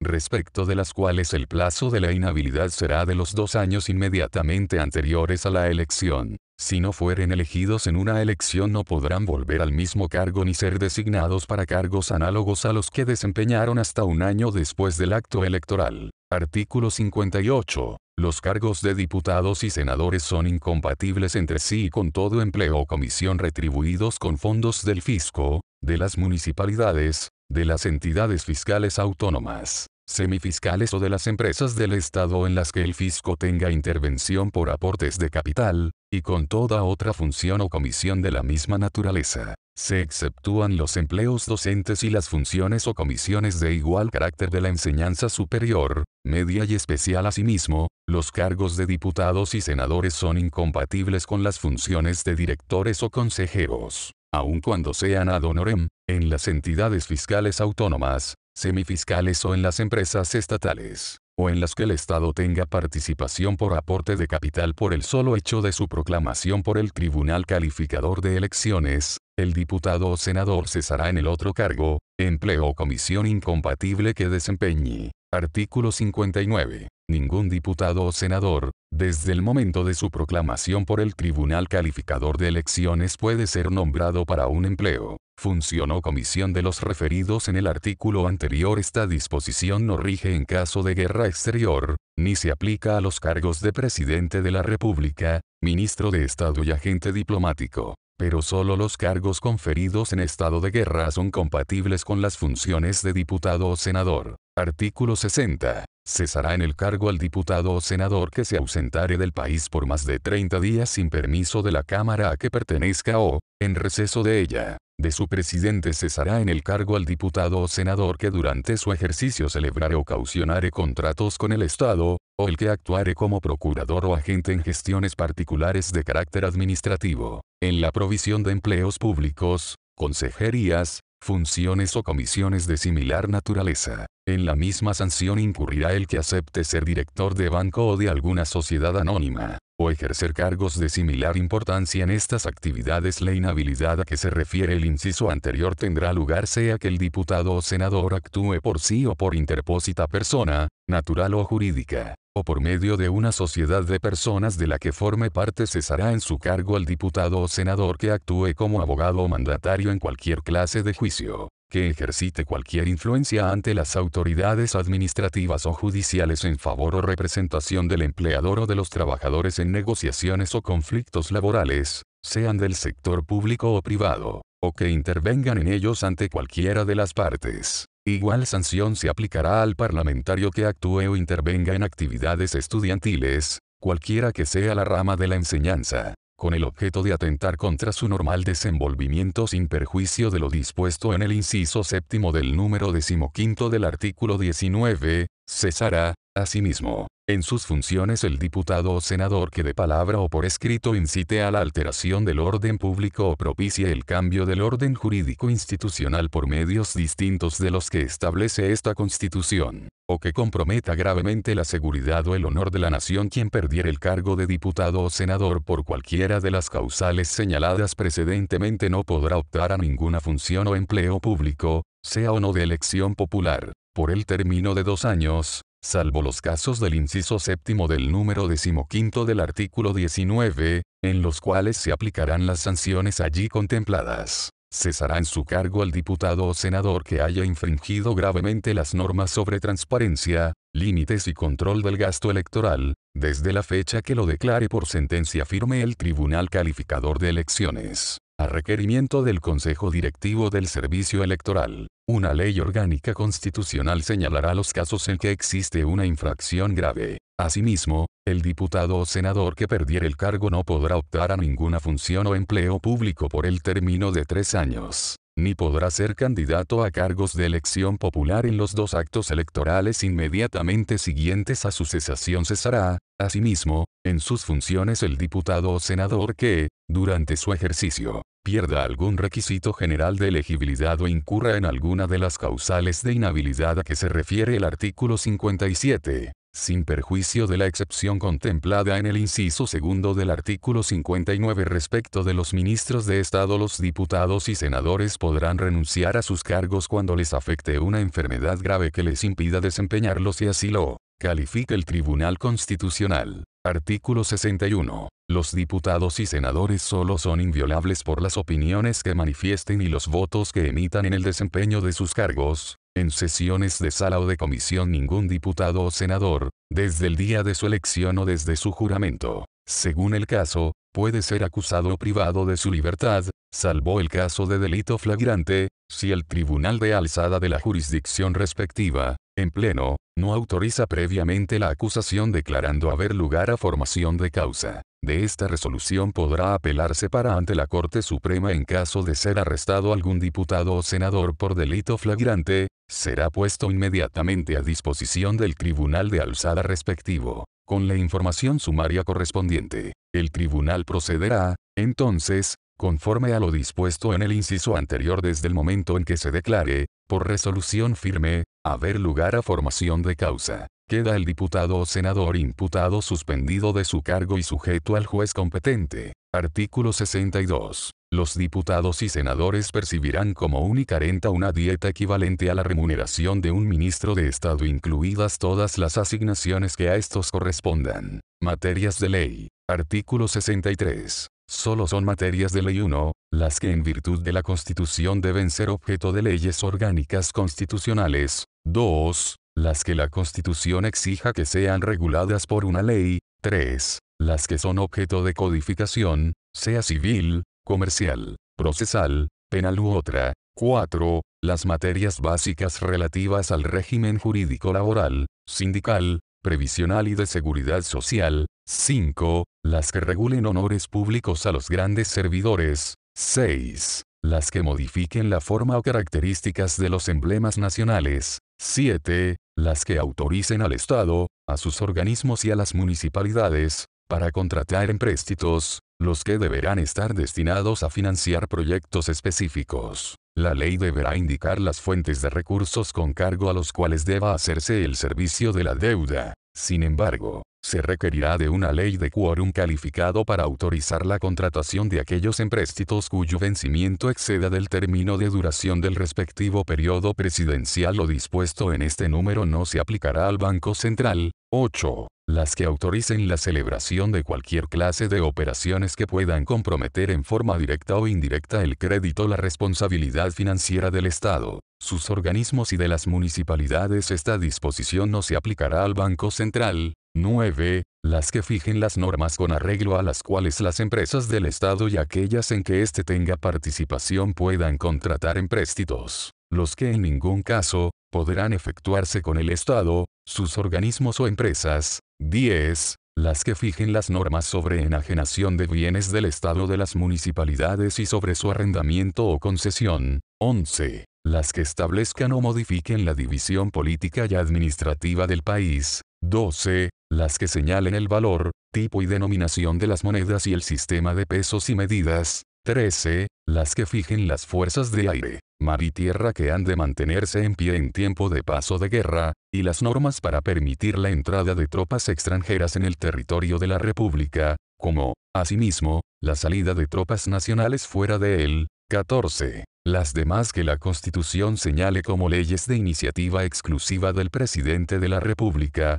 15. Las que autoricen la declaración de guerra, a propuesta del presidente de la República. 16. Las que concedan indultos generales y amnistías y las que fijen las normas generales con arreglo a las cuales debe ejercerse la facultad del presidente de la República para conceder indultos particulares y pensiones de gracia. Las leyes que, concedan indultos generales y amnistías requerirán siempre de quórum calificado. No obstante, este quórum será de las dos terceras partes de los diputados y senadores en ejercicio cuando se trate de delitos contemplados en el artículo noveno, 17, las que señalen la ciudad en que debe residir el presidente de la República, celebrar sus sesiones el Congreso Nacional y funcionar la Corte Suprema y el Tribunal Constitucional, 18, las que fijen las bases de los procedimientos que rigen los actos de la administración pública, 19, las que regulen el funcionamiento de loterías, hipódromos y apuestas en general, y 20, toda otra norma de carácter general y obligatoria que estatuya las bases esenciales de un ordenamiento jurídico. Artículo 64. El presidente de la República podrá solicitar autorización al Congreso Nacional para dictar disposiciones con fuerza de ley durante un plazo no superior a un año sobre materias que correspondan al dominio de la ley. Esta autorización no podrá extenderse a la nacionalidad, la ciudadanía, las elecciones ni al plebiscito, como tampoco a materias comprendidas en las garantías constitucionales o que deban ser objeto de leyes orgánicas constitucionales o de quórum calificado. La autorización no podrá comprender facultades que afecten a la organización, atribuciones y régimen de los funcionarios del Poder Judicial, del Congreso Nacional, del Tribunal Constitucional ni de la Contraloría General de la República. La ley que otorgue la referida autorización señalará las materias precisas sobre las que recaerá la delegación y podrá establecer o determinar las limitaciones, restricciones y formalidades que se estimen convenientes sin perjuicio de lo dispuesto en los incisos anteriores. El presidente de la República queda autorizado para fijar el texto refundido coordinado y sistematizado de las leyes cuando sea conveniente para su mejor ejecución. En ejercicio de esta facultad, podrá introducirle los cambios de forma que sean indispensables, sin alterar, en caso alguno, su verdadero sentido y alcance a la Contraloría General de la República corresponderá tomar razón de estos decretos con fuerza de ley debiendo rechazarlos cuando ellos excedan o contravengan la autorización referida. Los decretos con fuerza de ley estarán sometidos en cuanto a su publicación, vigencia y efectos, a las mismas normas que rigen para la ley. Formación de la ley. Artículo 65. Las leyes pueden tener origen en la Cámara de Diputados o en el Senado, por mensaje que dirija el presidente de la República o por moción de cualquiera de sus miembros. Las mociones no pueden ser firmadas por más de 10 diputados ni por más de 5 senadores. Las leyes sobre tributos de cualquier naturaleza que sean, sobre los presupuestos de la administración pública y sobre reclutamiento, solo pueden tener origen en la Cámara de Diputados. Las leyes sobre amnistía y sobre indultos generales solo pueden tener origen en el Senado. Corresponderá al presidente de la República la iniciativa exclusiva de los proyectos de ley que tengan relación con la alteración de la división política o administrativa del país, o con la administración financiera o presupuestaria del Estado, incluyendo las modificaciones de la ley de presupuestos, y con las materias señaladas en los números 10 y 13 del artículo 63 corresponderá, asimismo, al presidente de la República la iniciativa exclusiva para, primero, imponer, suprimir, reducir o condonar tributos de cualquier clase o naturaleza, establecer exenciones o modificar las existentes, y determinar su forma, proporcionalidad o progresión. Segundo, crear nuevos servicios públicos o empleos rentados, sean fiscales, semifiscales, autónomos o de las empresas del Estado, suprimirlos y determinar sus funciones o atribuciones. Tercero, contratar empréstitos o celebrar cualquiera otra clase de operaciones que puedan comprometer el crédito, la responsabilidad financiera del Estado, de las entidades semifiscales, autónomas, de los gobiernos regionales o de las municipalidades y condonar, reducir o modificar obligaciones, intereses u otras cargas financieras de cualquier naturaleza establecidas en favor del fisco o de los organismos o entidades referidos. Cuarto, fijar, modificar, conceder o aumentar remuneraciones, jubilaciones, pensiones, montepíos, rentas y cualquiera otra clase de emolumentos, préstamos o beneficios al personal en servicio o en retiro y a los beneficiarios de Montepío, en su caso, de la Administración Pública y demás organismos y entidades anteriormente señalados, como asimismo fijar las remuneraciones mínimas de los trabajadores del sector privado, aumentar obligatoriamente sus remuneraciones y demás beneficios económicos o alterar las bases que sirvan para determinarlos, todo ello sin perjuicio de lo dispuesto en los números siguientes. Quinto, establecer las modalidades y procedimientos de la negociación colectiva y determinar los casos en que no se podrá negociar, y sexto, establecer o modificar las normas sobre seguridad social o que incidan en ella.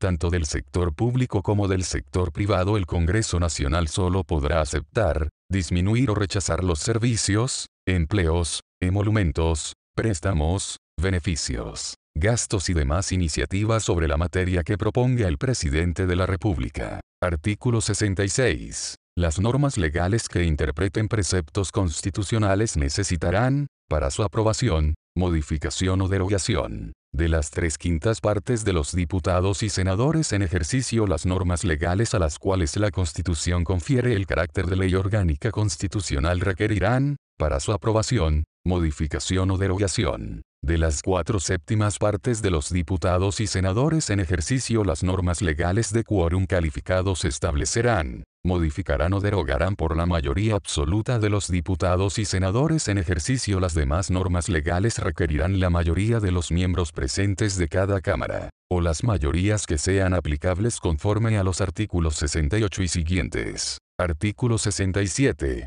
El proyecto de ley de presupuestos deberá ser presentado por el presidente de la República al Congreso Nacional, a lo menos con tres meses de anterioridad a la fecha en que debe empezar a regir, y si el Congreso no lo despachare dentro de los 60 días contados desde su presentación, regirá el proyecto presentado por el presidente de la República. El Congreso Nacional no podrá aumentar ni disminuir la estimación de los ingresos solo podrá reducir los gastos contenidos en el proyecto de ley de presupuestos, salvo los que estén establecidos por ley permanente la estimación del rendimiento de los recursos que consulta la ley de presupuestos y de los nuevos que establezca cualquiera otra iniciativa de ley, corresponderá exclusivamente al presidente. Previo informe de los organismos técnicos respectivos no podrá el Congreso aprobar ningún nuevo gasto con cargo a los fondos de la nación sin que se indiquen, al mismo tiempo, las fuentes de recursos necesarios para atender dicho gasto. Si la fuente de recursos otorgada por el Congreso fuera insuficiente para financiar cualquier nuevo gasto que se apruebe, el presidente de la República,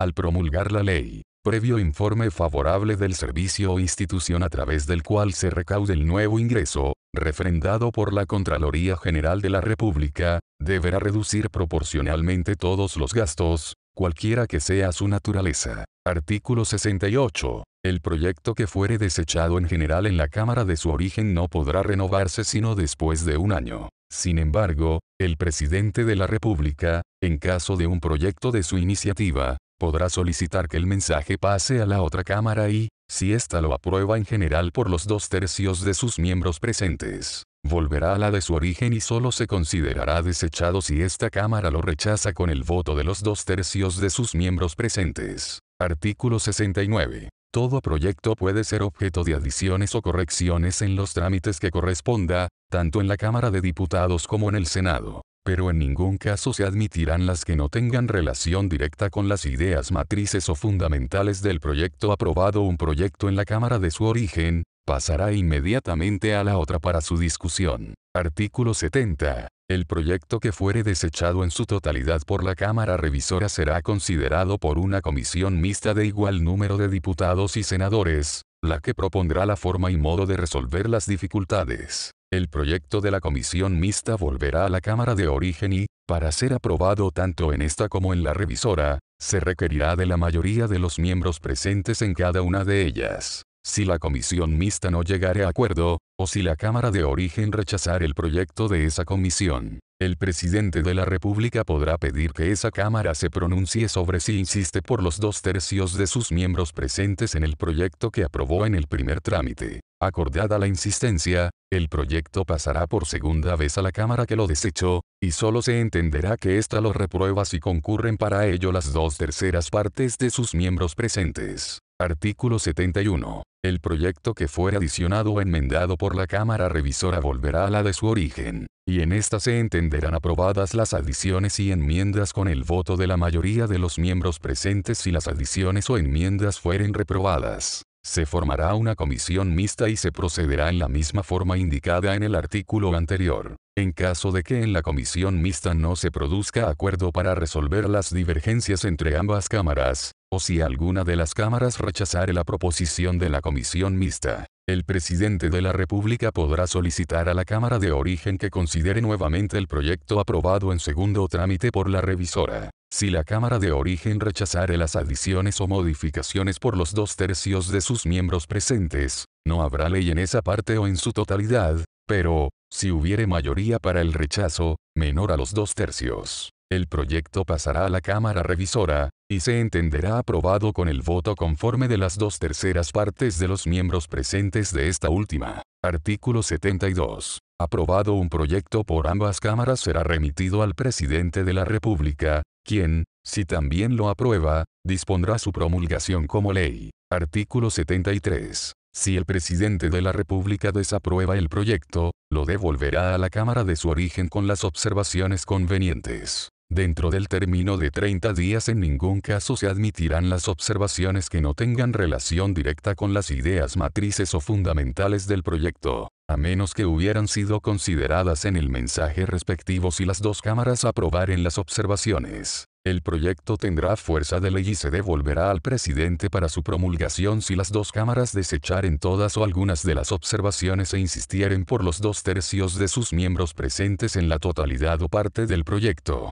aprobado por ellas, se devolverá al presidente para su promulgación. Artículo 74. El presidente de la República podrá hacer presente la urgencia en el despacho de un proyecto, en uno o en todos sus trámites, y en tal caso, la Cámara respectiva deberá pronunciarse dentro del plazo máximo de 30 días. La calificación de la urgencia corresponderá a hacerla al presidente de la República de acuerdo a la ley orgánica constitucional relativa al Congreso, la que establecerá también todo lo relacionado con la tramitación interna de la ley. Artículo 75. Si el presidente de la República no devolviera el proyecto dentro de 30 días, contados desde la fecha de su remisión, se entenderá que lo aprueba y se promulgará como ley. La promulgación deberá hacerse siempre dentro del plazo de 10 días. Contados desde que ella sea procedente la publicación se hará dentro de los cinco días hábiles siguientes a la fecha en que quede totalmente tramitado el decreto promulgatorio. Constitución Política. Capítulo 6.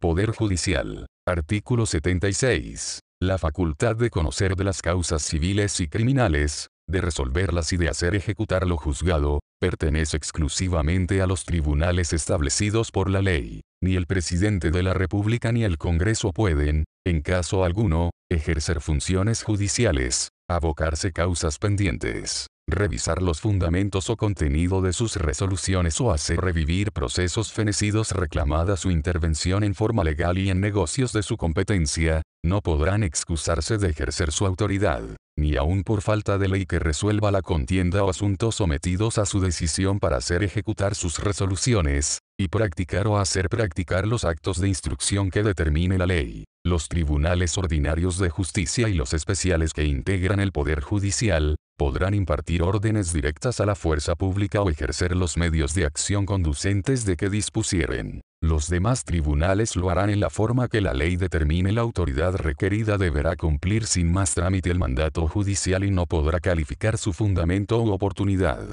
ni la justicia o legalidad de la resolución que se trata de ejecutar. Artículo 77. Una ley orgánica constitucional determinará la organización y atribuciones de los tribunales que fueren necesarios para la pronta y cumplida administración de justicia en todo el territorio de la República. La misma ley señalará las calidades que respectivamente deban tener los jueces y el número de años que deban haber ejercido la profesión de abogado las personas que fueren nombradas ministros de corte o jueces letrados. La ley orgánica constitucional relativa a la organización y atribuciones de los tribunales, solo podrá ser modificada oyendo previamente a la Corte Suprema de conformidad a lo establecido en la ley orgánica constitucional respectiva. La Corte Suprema deberá pronunciarse dentro del plazo de 30 días contados desde la recepción del oficio en que se solicita la opinión pertinente. Sin embargo, si el presidente de la República hubiere hecho presente una urgencia al proyecto consultado, se comunicará esta circunstancia a la Corte. En dicho caso,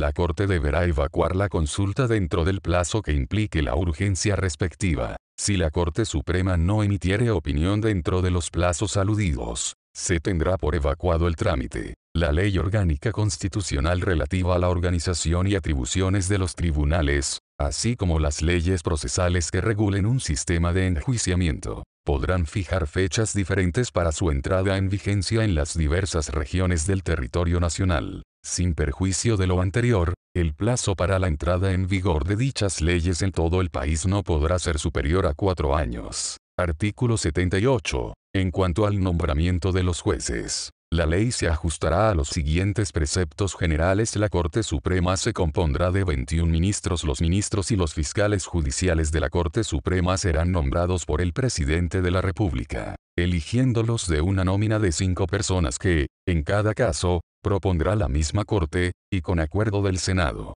este adoptará los respectivos acuerdos por los dos tercios de sus miembros en ejercicio, en sesión especialmente convocada al efecto. Si el Senado no aprobare la proposición del presidente de la República, la Corte Suprema deberá completar la quina proponiendo un nuevo nombre en sustitución del rechazado, repitiéndose el procedimiento hasta que se apruebe un nombramiento. Cinco de los miembros de la Corte Suprema deberán ser abogados extraños a la Administración de Justicia, tener a lo menos 15 años de título, haberse destacado en la actividad profesional o universitaria y cumplir los demás requisitos que señale la ley orgánica constitucional respectiva a la Corte Suprema. Cuando se trate de proveer un cargo que corresponda a un miembro proveniente del Poder Judicial, formará la nómina exclusivamente con integrantes de este y deberá ocupar un lugar en ella el ministro más antiguo de Corte de Apelaciones que figure en lista de méritos. Los otros cuatro lugares se llenarán en atención a los merecimientos de los candidatos, tratándose de proveer una vacante correspondiente a abogados extraños a la Administración de Justicia,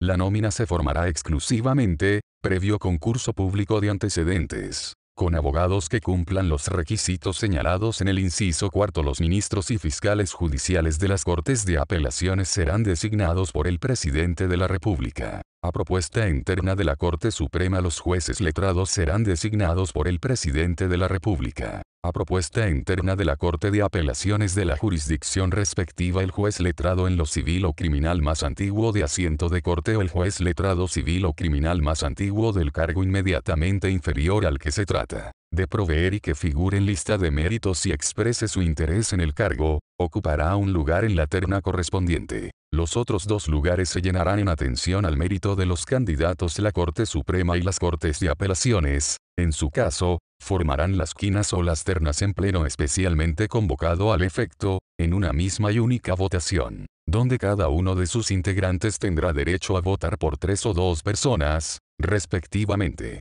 Resultarán elegidos quienes obtengan las cinco o las tres primeras mayorías, según corresponda. El empate se resolverá mediante sorteo sin embargo, cuando se trate del nombramiento de ministros de corte suplentes, la designación podrá hacerse por la Corte Suprema y, en el caso de los jueces, por la Corte de Apelaciones respectiva. Estas designaciones no podrán durar más de 60 días y no serán prorrogables. En caso de que los tribunales superiores mencionados no hagan uso de esta facultad o de que haya vencido el plazo de la suplencia, se procederá a proveer las vacantes en la forma ordinaria señalada precedentemente. Artículo 79. Los jueces son personalmente responsables por los delitos de cohecho, falta de observancia en materia sustancial de las leyes que reglan el procedimiento, denegación y torcida administración de justicia y, en general, de toda prevaricación en que incurran en el desempeño de sus funciones tratándose de los miembros de la Corte Suprema, la ley determinará los casos. Artículo 80 Los jueces permanecerán en sus cargos durante su buen comportamiento, pero los inferiores desempeñarán su respectiva judicatura por el tiempo que determinen las leyes no obstante lo anterior. Los jueces cesarán en sus funciones al cumplir 75 años de edad, o por renuncia o incapacidad legal sobreviniente o en caso de ser depuestos de sus destinos, por causa legalmente sentenciada. La norma relativa a la edad no regirá respecto al presidente de la Corte Suprema, quien continuará en su cargo hasta el término de su periodo en todo caso, la Corte Suprema por requerimiento del presidente de la República, a solicitud de parte interesada, o de oficio, podrá declarar que los jueces no han tenido buen comportamiento y, previo informe del inculpado y de la Corte de Apelaciones respectiva, en su caso, acordar su remoción por la mayoría del total de sus componentes. Estos acuerdos se comunicarán al presidente de la República para su cumplimiento la Corte Suprema, en pleno especialmente convocado al efecto y por la mayoría absoluta de sus miembros en ejercicio, podrá autorizar u ordenar, fundadamente, el traslado de los jueces y demás funcionarios y empleados del Poder Judicial a otro cargo de igual categoría. Artículo 81. Los magistrados de los tribunales superiores de justicia, los fiscales judiciales y los jueces letrados que integran el Poder Judicial, no podrán ser aprehendidos sin orden del tribunal competente, salvo el caso de crimen o simple delito flagrante y solo para ponerlos inmediatamente a disposición del tribunal que debe conocer del asunto en conformidad a la ley. Artículo 82. La Corte Suprema tiene la superintendencia directiva, correccional y económica de todos los tribunales de la nación. Se exceptúan de esta norma el Tribunal Constitucional, el Tribunal Calificador de Elecciones y los tribunales electorales regionales, los tribunales superiores de justicia, en uso de sus facultades disciplinarias. Solo podrán invalidar resoluciones jurisdiccionales en los casos y forma que establezca la ley orgánica constitucional respectiva. Constitución Política. Capítulo séptimo. Ministerio Público. Artículo 83. Un organismo autónomo, jerarquizado, con el nombre de Ministerio Público, dirigirá en forma exclusiva la investigación de los hechos constitutivos de delito, los que determinen la participación punible y los que acrediten la inocencia del imputado y, en su caso, ejercerá la acción penal pública en la forma prevista por la ley. De igual manera, le corresponderá la adopción de medidas para proteger a las víctimas y a los testigos. En caso alguno podrá ejercer funciones jurisdiccionales el ofendido por el delito y las demás personas que determine la ley podrán ejercer igualmente la acción penal. El Ministerio Público podrá impartir órdenes directas a las fuerzas de orden y seguridad durante la investigación. Sin embargo, las actuaciones que priven al imputado o a terceros del ejercicio de los derechos que esta Constitución asegura, o lo restrinjan o perturben, requerirán de aprobación judicial previa. La autoridad requerida deberá cumplir sin más trámite dichas órdenes y no podrá calificar su fundamento, oportunidad, justicia o legalidad, salvo requerir la exhibición de la autorización judicial previa, en su caso el ejercicio de la acción penal pública, y la dirección de las investigaciones de los hechos que configuren el delito, de los que determinen la participación punible y de los que acrediten la inocencia del imputado en las causas que sean de conocimiento de los tribunales militares como asimismo la adopción de medidas para proteger a las víctimas y a los testigos de tales hechos corresponderán, en conformidad con las normas del Código de Justicia Militar y a las leyes respectivas, a los órganos y a las personas que ese código y esas leyes determinen. Artículo 84. Una ley orgánica constitucional determinará la organización y atribuciones del Ministerio Público, señalará las calidades y requisitos que deberán tener y cumplir los fiscales para su nombramiento y las causales de remoción de los fiscales adjuntos. En lo no contemplado en la Constitución, las personas que sean designadas fiscales no podrán tener impedimento alguno que las inhabilite para desempeñar el cargo de juez. Los fiscales regionales y adjuntos cesarán en su cargo al cumplir 75 años de edad. La ley orgánica constitucional establecerá el grado de independencia y autonomía y la responsabilidad que tendrán los fiscales en la dirección de la investigación y, en el ejercicio de la acción penal pública, en los casos que tengan a su cargo. Artículo 85. El fiscal nacional será designado por el presidente de la República, a propuesta en quina de la Corte Suprema y con acuerdo del Senado adoptado por los dos tercios de sus miembros en ejercicio, en sesión especialmente convocada al efecto. Si el Senado no aprobare la proposición del presidente de la República, la Corte Suprema deberá completar la quina proponiendo un nuevo nombre en sustitución del rechazado. Repitiéndose el procedimiento hasta que se apruebe un nombramiento el fiscal nacional deberá tener a lo menos 10 años de título de abogado, haber cumplido 40 años de edad y poseer las demás calidades necesarias para ser ciudadano con derecho a sufragio. Durará 8 años en el ejercicio de sus funciones y no podrá ser designado para el periodo siguiente. Será aplicable al fiscal nacional lo dispuesto en el inciso segundo del artículo 80 en lo relativo al tope de edad. Artículo 86. Existirá un fiscal regional en cada una de las regiones en que se divida administrativamente el país. A menos que la población o la extensión geográfica de la región hagan necesario nombrar más de uno los fiscales regionales serán nombrados por el fiscal nacional, a propuesta interna de la Corte de Apelaciones de la respectiva región.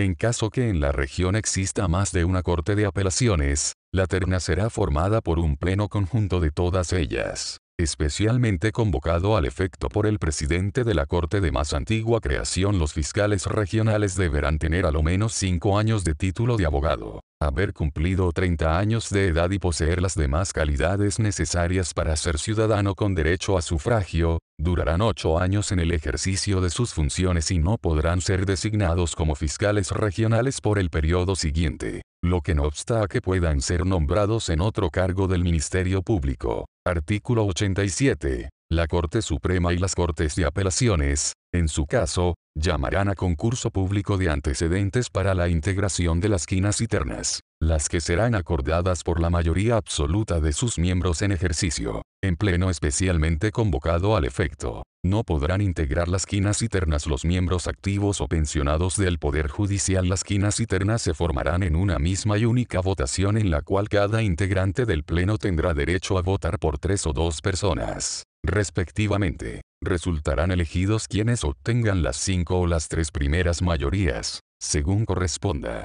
De producirse un empate, este se resolverá mediante sorteo. Artículo 88. Existirán fiscales adjuntos que serán designados por el fiscal nacional, a propuesta interna del fiscal regional respectivo, la que deberá formarse previo concurso público, en conformidad a la ley orgánica constitucional. Deberán tener el título de abogado y poseer las demás calidades necesarias para ser ciudadano con derecho a sufragio. Artículo 89. El fiscal nacional y los fiscales regionales solo podrán ser removidos por la Corte Suprema, a requerimiento del presidente de la República, de la Cámara de Diputados, o de 10 de sus miembros, por incapacidad, mal comportamiento o negligencia manifiesta en el ejercicio de sus funciones. La Corte conocerá del asunto en pleno especialmente convocado al efecto y para acordar la remoción deberá reunir el voto conforme de la mayoría de sus miembros en ejercicio. La remoción de los fiscales regionales también podrá ser solicitada por el fiscal nacional. Artículo 90. Se aplicará al fiscal nacional, a los fiscales regionales y a los fiscales adjuntos lo establecido en el artículo 81. Artículo 91. El fiscal nacional tendrá la superintendencia directiva, correccional y económica del Ministerio Público, en conformidad a la ley orgánica constitucional respectiva. Constitución Política. Capítulo 8. Tribunal Constitucional. Artículo 92. Habrá un Tribunal Constitucional integrado por 10 miembros, designados de la siguiente forma, a. 3 designados por el Presidente de la República. B grande, 4 elegidos por el Congreso Nacional. Dos serán nombrados directamente por el Senado y dos serán previamente propuestos por la Cámara de Diputados para su aprobación o rechazo por el Senado. Los nombramientos, o la propuesta en su caso, se efectuarán en votaciones únicas y requerirán para su aprobación del voto favorable de los dos tercios de los senadores o diputados en ejercicio, según corresponda. C tres elegidos por la Corte Suprema en una votación secreta que se celebrará en sesión especialmente convocada para tal efecto. Los miembros del tribunal durarán nueve años en sus cargos y se renovarán por parcialidades cada tres. Deberán tener a lo menos 15 años de título de abogado, haberse destacado en la actividad profesional, universitaria o pública, no podrán tener impedimento alguno que los inhabilite para desempeñar el cargo de juez. Estarán sometidos a las normas de los artículos 58, 59 y 81, y no podrán ejercer la profesión de abogado, incluyendo la judicatura, ni cualquier acto de los establecidos en los incisos segundo y tercero del artículo 60. Los miembros del Tribunal Constitucional serán inamovibles y no podrán ser reelegidos salvo aquel que lo haya sido como reemplazante y haya ejercido el cargo por un periodo menor a cinco años cesarán en sus funciones al cumplir 75 años de edad en caso que un miembro del Tribunal Constitucional cese en su cargo, se procederá a su reemplazo por quien corresponda. De acuerdo con el inciso primero de este artículo y por el tiempo que falte para completar el periodo del reemplazado el tribunal funcionará en pleno o dividido en dos salas. En el primer caso, el quórum para sesionar será de, a lo menos, 8 miembros y en el segundo de, a lo menos, 4. El tribunal adoptará sus acuerdos por simple mayoría, salvo los casos en que se exija un quórum diferente y fallará de acuerdo a derecho. El tribunal en pleno resolverá en definitiva las atribuciones indicadas en los números primero, tercero, cuarto, quinto, sexto, séptimo, octavo, noveno y undécimo del artículo siguiente. Para el ejercicio de sus restantes atribuciones, podrá funcionar en pleno o en sala de acuerdo a lo que disponga la ley orgánica constitucional respectiva. Una ley orgánica constitucional determinará su organización, funcionamiento, procedimientos y fijará la planta, régimen de remuneraciones y estatuto de su personal. Artículo 93. Son atribuciones del Tribunal Constitucional, Primero ejercer el control de constitucionalidad de las leyes que interpreten algún precepto de la Constitución, de las leyes orgánicas constitucionales y de las normas de un tratado que versen sobre materias propias de estas últimas, antes de su promulgación. Segundo, resolver sobre las cuestiones de constitucionalidad de los autos y acordados dictados por la Corte Suprema, las Cortes de Apelaciones y el Tribunal Calificador de Elecciones. Tercero, resolver las cuestiones sobre constitucionalidad que se susciten durante la tramitación de los proyectos de ley o de reforma constitucional y de los tratados sometidos a la aprobación del Congreso. Cuarto, resolver las cuestiones que se susciten sobre la constitucionalidad de un decreto con fuerza de ley. Quinto, resolver las cuestiones que se susciten sobre constitucionalidad con relación a la convocatoria a un plebiscito, sin perjuicio de las atribuciones que correspondan al Tribunal Calificador de Elecciones, 6 grados resolver, por la mayoría de sus miembros en ejercicio, la inaplicabilidad de un precepto legal cuya aplicación en cualquier gestión que se siga ante un tribunal ordinario o especial, resulte contraria a la Constitución. Y coma séptimo resolver por la mayoría de los cuatro quintos de sus integrantes en ejercicio, la inconstitucionalidad de un precepto legal declarado inaplicable en conformidad a lo dispuesto en el numeral anterior. Octavo resolver los reclamos en caso de que el presidente de la República no promulgue una ley cuando deba hacerlo o promulgue un texto diverso del que constitucionalmente corresponda. Noveno resolver sobre la constitucionalidad de un decreto o resolución del presidente de la República que la Contraloría General de la República haya representado por estimarlo inconstitucional cuando sea requerido por el presidente en conformidad al artículo 99, 10 grados declarar la inconstitucionalidad de las organizaciones y de los movimientos o partidos políticos, como asimismo la responsabilidad de las personas que hubieran tenido participación en los hechos que motivaron la declaración de inconstitucionalidad, en conformidad a lo dispuesto en los párrafos sexto, séptimo y octavo del número decimoquinto del artículo 19 de esta Constitución. Sin embargo,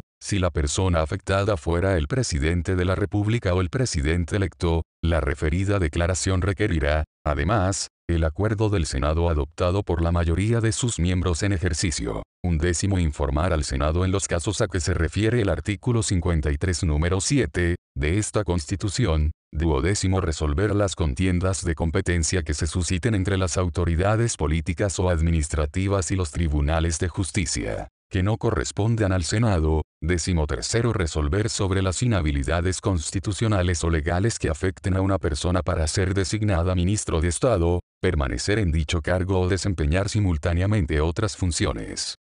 cuarto pronunciarse sobre las inhabilidades, incompatibilidades y causales de cesación en el cargo de los parlamentarios.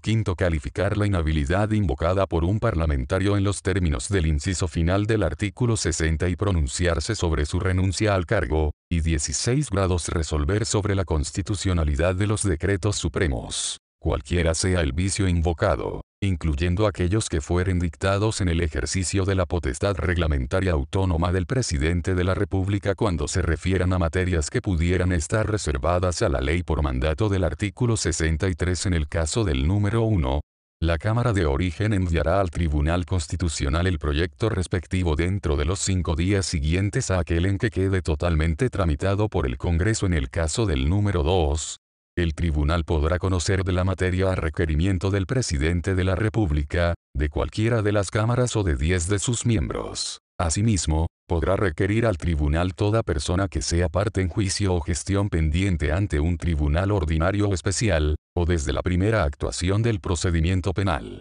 cuando sea afectada en el ejercicio de sus derechos fundamentales por lo dispuesto en el respectivo auto acordado en el caso del número 3, El tribunal solo podrá conocer de la materia a requerimiento del presidente de la República, de cualquiera de las cámaras o de una cuarta parte de sus miembros en ejercicio, siempre que sea formulado antes de la promulgación de la ley o de la remisión de la comunicación que informa la aprobación del tratado por el Congreso Nacional y, en caso alguno, después de quinto día del despacho del proyecto o de la señalada comunicación el tribunal deberá resolver dentro del plazo de 10 días contado desde que reciba el requerimiento a menos que decida prorrogarlo hasta por otros 10 días por motivos graves y calificados el requerimiento no suspenderá la tramitación del proyecto, pero la parte impugnada de este no podrá ser promulgada hasta la expiración del plazo referido, salvo que se trate del proyecto de ley de presupuestos o del proyecto relativo a la declaración de guerra propuesta por el presidente de la República en el caso del número 4,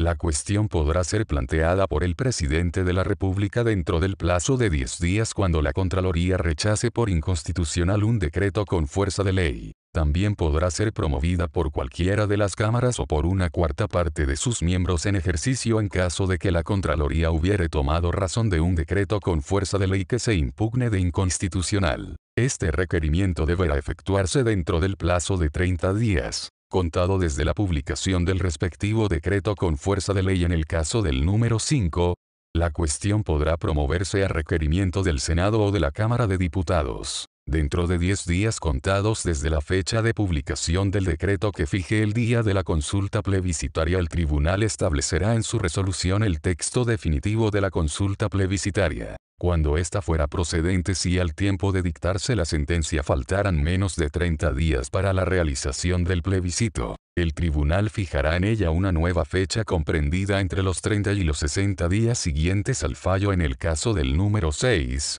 La cuestión podrá ser planteada por cualquiera de las partes o por el juez que conoce del asunto. Corresponderá a cualquiera de las salas del tribunal declarar, sin ulterior recurso, la admisibilidad de la cuestión siempre que verifique la existencia de una gestión pendiente ante el tribunal ordinario o especial, que la aplicación del precepto legal impugnado pueda resultar decisivo en la resolución de un asunto, que la impugnación esté fundada razonablemente y se cumplan los demás requisitos que establezca la ley. A esta misma sala le corresponderá resolver la suspensión del procedimiento en que se ha originado la acción de inaplicabilidad por inconstitucionalidad en el caso del número séptimo. Una vez resuelta en sentencia previa la declaración de inaplicabilidad de un precepto legal, conforme al número sexto de este artículo, habrá acción pública para requerir al tribunal la declaración de inconstitucionalidad, sin perjuicio de la facultad de éste para declararla de oficio. Corresponderá a la ley orgánica constitucional respectiva establecer los requisitos de admisibilidad, en el caso de que se ejerza la acción pública, como asimismo regular el procedimiento que deberá seguirse para actuar de oficio. En los casos del número octavo, la cuestión podrá promoverse por cualquiera de las cámaras o por una cuarta parte de sus miembros en ejercicio, dentro de los 30 días siguientes a la publicación del texto impugnado o dentro de los 60 días siguientes a la fecha en que el presidente de la República debió efectuar la promulgación de la ley. Si el tribunal acogiera el reclamo, promulgará en su fallo la ley que no lo haya sido o rectificará la promulgación incorrecta en el caso del número undécimo. El tribunal solo podrá conocer de la materia a requerimiento del Senado. Habrá acción pública para requerir al tribunal respecto de las atribuciones que se le confieren por los números 10 y 13 de este artículo. Sin embargo, si en el caso del número décimo la persona afectada fuera el presidente de la República o el presidente electo, el requerimiento deberá formularse por la Cámara de Diputados o por la cuarta parte de sus miembros en ejercicio en el caso del número 12 grados. El requerimiento deberá ser deducido por cualquiera de las autoridades o tribunales en conflicto en el caso del número decimocuarto. El tribunal solo podrá conocer de la materia a requerimiento del presidente de la República o de no menos de 10 parlamentarios en ejercicio en el caso del número decimosexto. El tribunal solo podrá conocer de la materia a requerimiento de cualquiera de las cámaras efectuado dentro de los 30 días siguientes a la publicación o notificación del texto impugnado. En el caso de vicios que no se refieran a decretos que excedan la potestad reglamentaria autónoma del presidente de la República también podrá una cuarta parte de los miembros en ejercicio deducir dicho requerimiento el Tribunal Constitucional. Podrá apreciar en conciencia los hechos cuando conozca de las atribuciones indicadas en los números décimo, undécimo y décimo tercero, como, asimismo, cuando conozca de las causales de cesación en el cargo de parlamentario en los casos de los numerales décimo, décimo tercero y en el caso del numeral segundo cuando sea requerido por una parte, corresponderá a una sala del tribunal pronunciarse sin ulterior recurso, de su admisibilidad. Artículo 94. Contra las resoluciones del Tribunal Constitucional no procederá recurso alguno, sin perjuicio de que puede, el mismo tribunal, conforme a la ley, rectificar los errores de hecho en que hubiere incurrido las disposiciones que el tribunal declare inconstitucionales no podrán convertirse en ley en el proyecto o decreto con fuerza de ley de que se trate en el caso del número decimosexto del artículo 93. El decreto supremo impugnado quedará sin efecto de pleno derecho, con el solo mérito de la sentencia del tribunal que acoja el reclamo. No obstante, el precepto declarado inconstitucional en conformidad a lo dispuesto en los numerales 2, 4 o 7 del artículo 93, se entenderá derogado desde la publicación en el diario oficial de la sentencia que acoja el reclamo, la que no producirá efecto retroactivo las sentencias que declaren la inconstitucionalidad de todo o parte de una ley, de un decreto con fuerza de ley, de un decreto supremo autoacordado, en su caso, se publicarán en el diario oficial dentro de los tres días siguientes a su dictación. Constitución Política. Capítulo 9. Servicio Electoral y Justicia Electoral. Artículo 94 bis. Un organismo autónomo, con personalidad jurídica y patrimonio propios, denominado Servicio Electoral, ejercerá la administración, supervigilancia y fiscalización de los procesos electorales y plebiscitarios, del cumplimiento de las normas sobre transparencia, límite y control del gasto electoral, de las normas sobre los partidos políticos, y las demás funciones que señale una ley orgánica constitucional. La Dirección Superior del Servicio Electoral corresponderá a un Consejo Directivo, el que ejercerá de forma exclusiva las atribuciones que le encomienden la Constitución y las leyes. Dicho consejo estará integrado por cinco consejeros designados por el presidente de la República, previo acuerdo del Senado, adoptado por los dos tercios de sus miembros en ejercicio.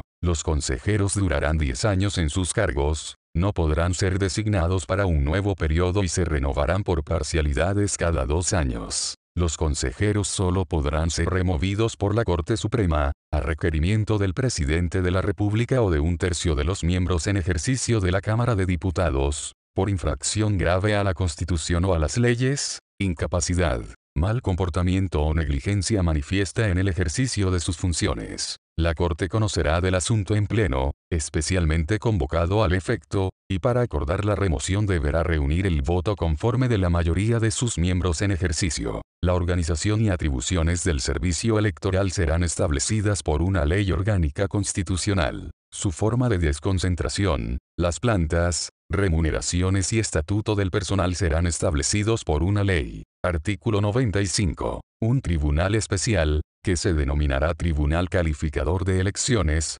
conocerá del escrutinio general y de la calificación de las elecciones de presidente de la República, de diputados y senadores. Resolverá las reclamaciones a que dieren lugar y proclamará a los que resulten elegidos. Dicho tribunal conocerá, asimismo, de los plebiscitos, y tendrá las demás atribuciones que determine la ley. Estará constituido por cinco miembros designados en la siguiente forma, a cuatro ministros de la Corte Suprema, designados por esta, mediante sorteo, en la forma y oportunidad que determine la ley orgánica constitucional respectiva, y B grande, un ciudadano que hubiera ejercido el cargo de presidente o vicepresidente de la Cámara de Diputados o del Senado por un periodo no inferior a los 365 días, designado por la Corte Suprema en la forma señalada en la letra A, precedente. De entre todos aquellos que reúnan las calidades indicadas las designaciones a que se refiere la letra B grande, no podrán recaer en personas que sean parlamentario, candidato a cargos de elección popular, ministro de Estado, ni dirigente de partido político. Los miembros de este tribunal durarán cuatro años en sus funciones y les serán aplicables las disposiciones de los artículos 58 y 59 de esta Constitución. El tribunal calificador procederá como jurado en la apreciación de los hechos y sentenciará con arreglo a derecho una ley orgánica constitucional regulará la organización y funcionamiento del tribunal calificador. Artículo 96. Habrá tribunales electorales regionales encargados de conocer el escrutinio general y la calificación de las elecciones que la ley les encomiende, así como de resolver las reclamaciones a que dieren lugar y de proclamar a los candidatos electos. Sus resoluciones serán apelables para ante el Tribunal Calificador de Elecciones en la forma que determine la ley. Asimismo, les corresponderá conocer de la calificación de las elecciones de carácter gremial y de las que tengan lugar en aquellos grupos intermedios que la ley señale. Estos tribunales estarán constituidos por un ministro de la Corte de Apelaciones, respectiva, elegido por esta, y por dos miembros designados por el Tribunal Calificador de Elecciones de entre personas que hayan ejercido la profesión de abogado desempeñado la función de ministro o abogado integrante de Corte de Apelaciones por un plazo no inferior a tres años. Los miembros de estos tribunales durarán cuatro años en sus funciones y tendrán las inhabilidades e incompatibilidades que determine la ley. Estos tribunales procederán como jurado en la apreciación de los hechos y sentenciarán con arreglo a derecho. La ley determinará las demás atribuciones de estos tribunales y regulará su organización y funcionamiento. Artículo 97. Anualmente, se destinarán en la Ley de Presupuestos de la Nación los fondos necesarios para la organización y funcionamiento de estos tribunales, cuyas plantas, remuneraciones y estatuto del personal serán establecidos por ley. Constitución Política. Capítulo décimo. Contraloría General de la República. Artículo 98. Un organismo autónomo con el nombre de Contraloría General de la República ejercerá el control de la legalidad de los actos de la Administración, fiscalizará el ingreso y la inversión de los fondos del fisco, de las municipalidades y de los demás organismos y servicios que determinen las leyes, examinará y juzgará las cuentas de las personas que tengan a su cargo bienes de esas entidades, llevará la contabilidad general de la nación, y desempeñará las demás funciones que le encomiende la ley orgánica constitucional respectiva. El Contralor General de la República deberá tener a lo menos 10 años de título de abogado, haber cumplido 40 años de edad y poseer las demás calidades necesarias para ser ciudadano con derecho a sufragio. Será designado por el presidente de la República con acuerdo del Senado adoptado por los tres quintos de sus miembros en ejercicio, por un periodo de ocho años y no podrá ser designado para el periodo siguiente. Con todo, al cumplir 75 años de edad cesará en el cargo. Artículo 99. En el ejercicio de la función de control de legalidad, el Contralor General tomará razón de los decretos y resoluciones que, en conformidad a la ley, deben tramitarse por la Contraloría o representará la ilegalidad de que puedan adolecer, pero deberá darles curso cuando, a pesar de su representación, el presidente de la República insista con la firma de todos sus ministros, caso en el cual deberá enviar copia de los respectivos decretos a la Cámara de Diputados. En ningún caso dará curso a los decretos de gastos que excedan el límite señalado en la Constitución y remitirá copia íntegra de los antecedentes a la misma Cámara corresponderá, asimismo, al Contralor General de la República tomar razón de los decretos con fuerza de ley, debiendo representarlos cuando ellos excedan o contravengan la ley delegatoria o sean contrarios a la Constitución si la representación tuviere lugar con respecto a un decreto con fuerza de ley, a un decreto promulgatorio de una ley o de una reforma constitucional por apartarse del texto aprobado, o a un decreto o resolución por ser contrario a la Constitución, el presidente de la República no tendrá la facultad de insistir, y en caso de no conformarse con la representación de la Contraloría deberá remitir los antecedentes al Tribunal Constitucional dentro del plazo de 10 días, a fin de que éste resuelva la controversia en lo demás, la organización, el funcionamiento y las atribuciones de la Contraloría General de la República serán materia de una ley orgánica constitucional. Artículo 100. Las tesorerías del Estado no podrán efectuar ningún pago sino en virtud de un decreto o resolución expedido por autoridad competente, en que se exprese la ley o la parte del presupuesto que autorice aquel gasto. Los pagos se efectuarán considerando, además, el orden cronológico establecido en ella y previa refrendación presupuestaria del documento que ordene el pago. Constitución Política. Capítulo undécimo. Fuerzas Armadas, de Orden y Seguridad Pública. Artículo 101. Las Fuerzas Armadas dependientes del Ministerio encargado de la Defensa Nacional están constituidas única y exclusivamente por el Ejército, la Armada y la Fuerza Aérea. Existen para la defensa de la patria y son esenciales para la seguridad nacional. Las fuerzas de orden y seguridad pública están integradas solo por carabineros e investigaciones. constituyen la fuerza pública y existen para dar eficacia al derecho, garantizar el orden público y la seguridad pública interior, en la forma que lo determinen sus respectivas leyes orgánicas. Dependen del ministerio encargado de la seguridad pública las Fuerzas Armadas y Carabineros, como cuerpos armados, son esencialmente obedientes y no deliberantes. Las fuerzas dependientes de los ministerios encargados de la defensa nacional y de la seguridad pública son, además, profesionales, jerarquizadas y disciplinadas. Artículo 102. La incorporación a las plantas y dotaciones de las Fuerzas Armadas y de Carabineros solo podrá hacerse a través de sus propias escuelas, con excepción de los escalafones profesionales y de empleados civiles que determine la ley. Artículo 103. Ninguna persona, grupo u organización podrá poseer o tener armas u otros elementos similares que señale una ley aprobada con quórum calificado. Sin autorización otorgada en conformidad a esta una ley determinará el ministerio o los órganos de su dependencia que ejercerán la supervigilancia y control de las armas. Asimismo,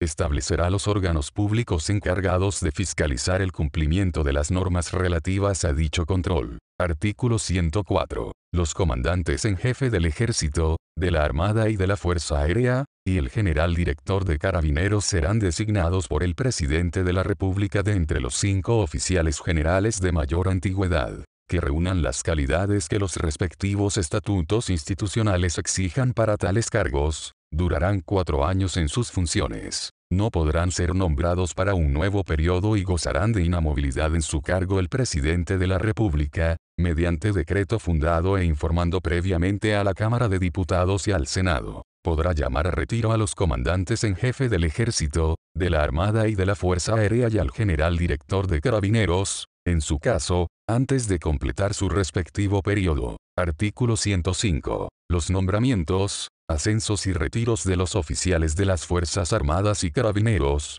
se efectuarán por decreto supremo, en conformidad a la ley orgánica constitucional correspondiente, la que determinará las normas básicas respectivas, así como las normas básicas referidas a la carrera profesional, incorporación a sus plantas, previsión, antigüedad, mando, sucesión de mando y presupuesto de las Fuerzas Armadas y Carabineros el ingreso, los nombramientos, ascensos y retiros en investigaciones se efectuarán en conformidad a su ley orgánica, Constitución Política, capítulo duodécimo, Consejo de Seguridad Nacional, artículo 106. Habrá un Consejo de Seguridad Nacional encargado de asesorar al presidente de la República en las materias vinculadas a la seguridad nacional y de ejercer las demás funciones que esta Constitución le encomienda. Será presidido por el jefe del Estado y estará integrado por los presidentes del Senado, de la Cámara de Diputados y de la Corte Suprema, por los comandantes en jefe de las Fuerzas Armadas por el general director de carabineros y por el Contralor General de la República en los casos que el presidente de la República lo determine,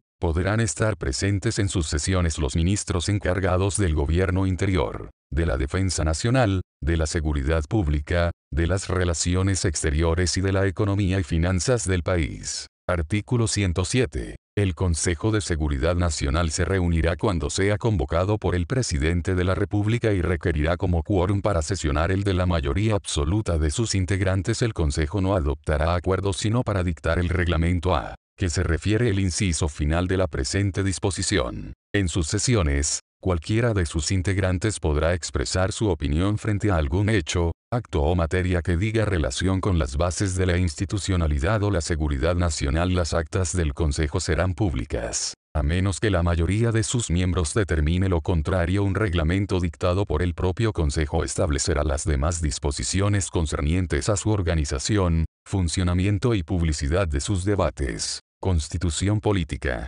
Capítulo 13. Banco Central. Artículo 108. Existirá un organismo autónomo, con patrimonio propio, de carácter técnico, denominado Banco Central, cuya composición, organización, funciones y atribuciones determinará una ley orgánica constitucional. Artículo 109. El Banco Central solo podrá efectuar operaciones con instituciones financieras, sean públicas o privadas de manera alguna podrá otorgar a ellas su garantía, ni adquirir documentos emitidos por el Estado, sus organismos o empresas ningún gasto público o préstamo podrá financiarse con créditos directos o indirectos del Banco Central con todo. en caso de guerra exterior o de peligro de ella, que calificará el Consejo de Seguridad Nacional, el Banco Central podrá obtener, otorgar o financiar créditos al Estado y entidades públicas o privadas. El Banco Central no podrá adoptar ningún acuerdo que signifique de una manera directa o indirecta establecer normas o requisitos diferentes o discriminatorios en relación a personas, instituciones o entidades que realicen operaciones de la misma naturaleza. Constitución Política. Capítulo 14. Gobierno y Administración Interior del Estado. Artículo 110. Para el gobierno y administración interior del Estado, el territorio de la República se divide en regiones y estas en provincias. Para los efectos de la administración local, las provincias se dividirán en comunas. La creación, supresión y denominación de regiones, provincias y comunas, la modificación de sus límites, así como la fijación de las capitales de las regiones y provincias, serán materia de ley orgánica constitucional. Gobierno y Administración Regional. Artículo 111. La Administración Superior de cada región reside en un gobierno regional, que tendrá por objeto el desarrollo social, cultural y económico de la región. El gobierno regional estará constituido por un gobernador regional y el Consejo Regional. Para el ejercicio de sus funciones, el gobierno regional gozará de personalidad jurídica de derecho público y tendrá patrimonio propio. El gobernador regional será el órgano ejecutivo del gobierno regional, correspondiéndole presidir el Consejo y ejercer las funciones y atribuciones que la ley orgánica constitucional determine, en coordinación con los demás órganos y servicios públicos creados para el cumplimiento de la función administrativa. Asimismo, le corresponderá la coordinación, supervigilancia o fiscalización de los servicios públicos que dependan o se relacionen con el gobierno regional. El gobernador regional será elegido por sufragio universal en votación directa. Será electo el candidato a gobernador regional que obtuviere la mayoría de los sufragios válidamente emitidos y siempre que dicha mayoría sea equivalente, al menos, al 40% de los votos válidamente emitidos en conformidad a lo que disponga la ley orgánica constitucional respectiva, durará en el ejercicio de sus funciones por el término de cuatro años, pudiendo ser reelegido consecutivamente solo para el periodo siguiente. Si a la elección del gobernador regional se presentaren más de dos candidatos y ninguno de ellos obtuviere al menos 40% de los sufragios válidamente emitidos, se procederá a una segunda votación que se circunscribirá a los candidatos que hayan obtenido las dos más altas mayorías relativas y en ella resultará electo aquel de los candidatos que obtenga el mayor número de sufragios. Esta nueva votación se verificará en la forma que determine la ley. Para los efectos de lo dispuesto en los dos incisos precedentes, los votos en blanco y los nulos se considerarán como no emitidos. La ley orgánica constitucional respectiva establecerá las causales de inhabilidad, incompatibilidad, subrogación, cesación y vacancia del cargo de gobernador regional, sin perjuicio de lo dispuesto en los artículos 124 y 125. Artículo 112, artículo derogado. Ley en grados 20.990, numeral 6, del artículo único. Artículo 113. El Consejo Regional será un órgano de carácter normativo, resolutivo y fiscalizador, dentro del ámbito propio de competencia del gobierno regional, encargado de hacer efectiva la participación de la ciudadanía regional y ejercer las atribuciones que la ley orgánica constitucional respectiva le encomiende. El Consejo Regional estará integrado por consejeros elegidos por sufragio universal en votación directa, de conformidad con la ley orgánica constitucional respectiva.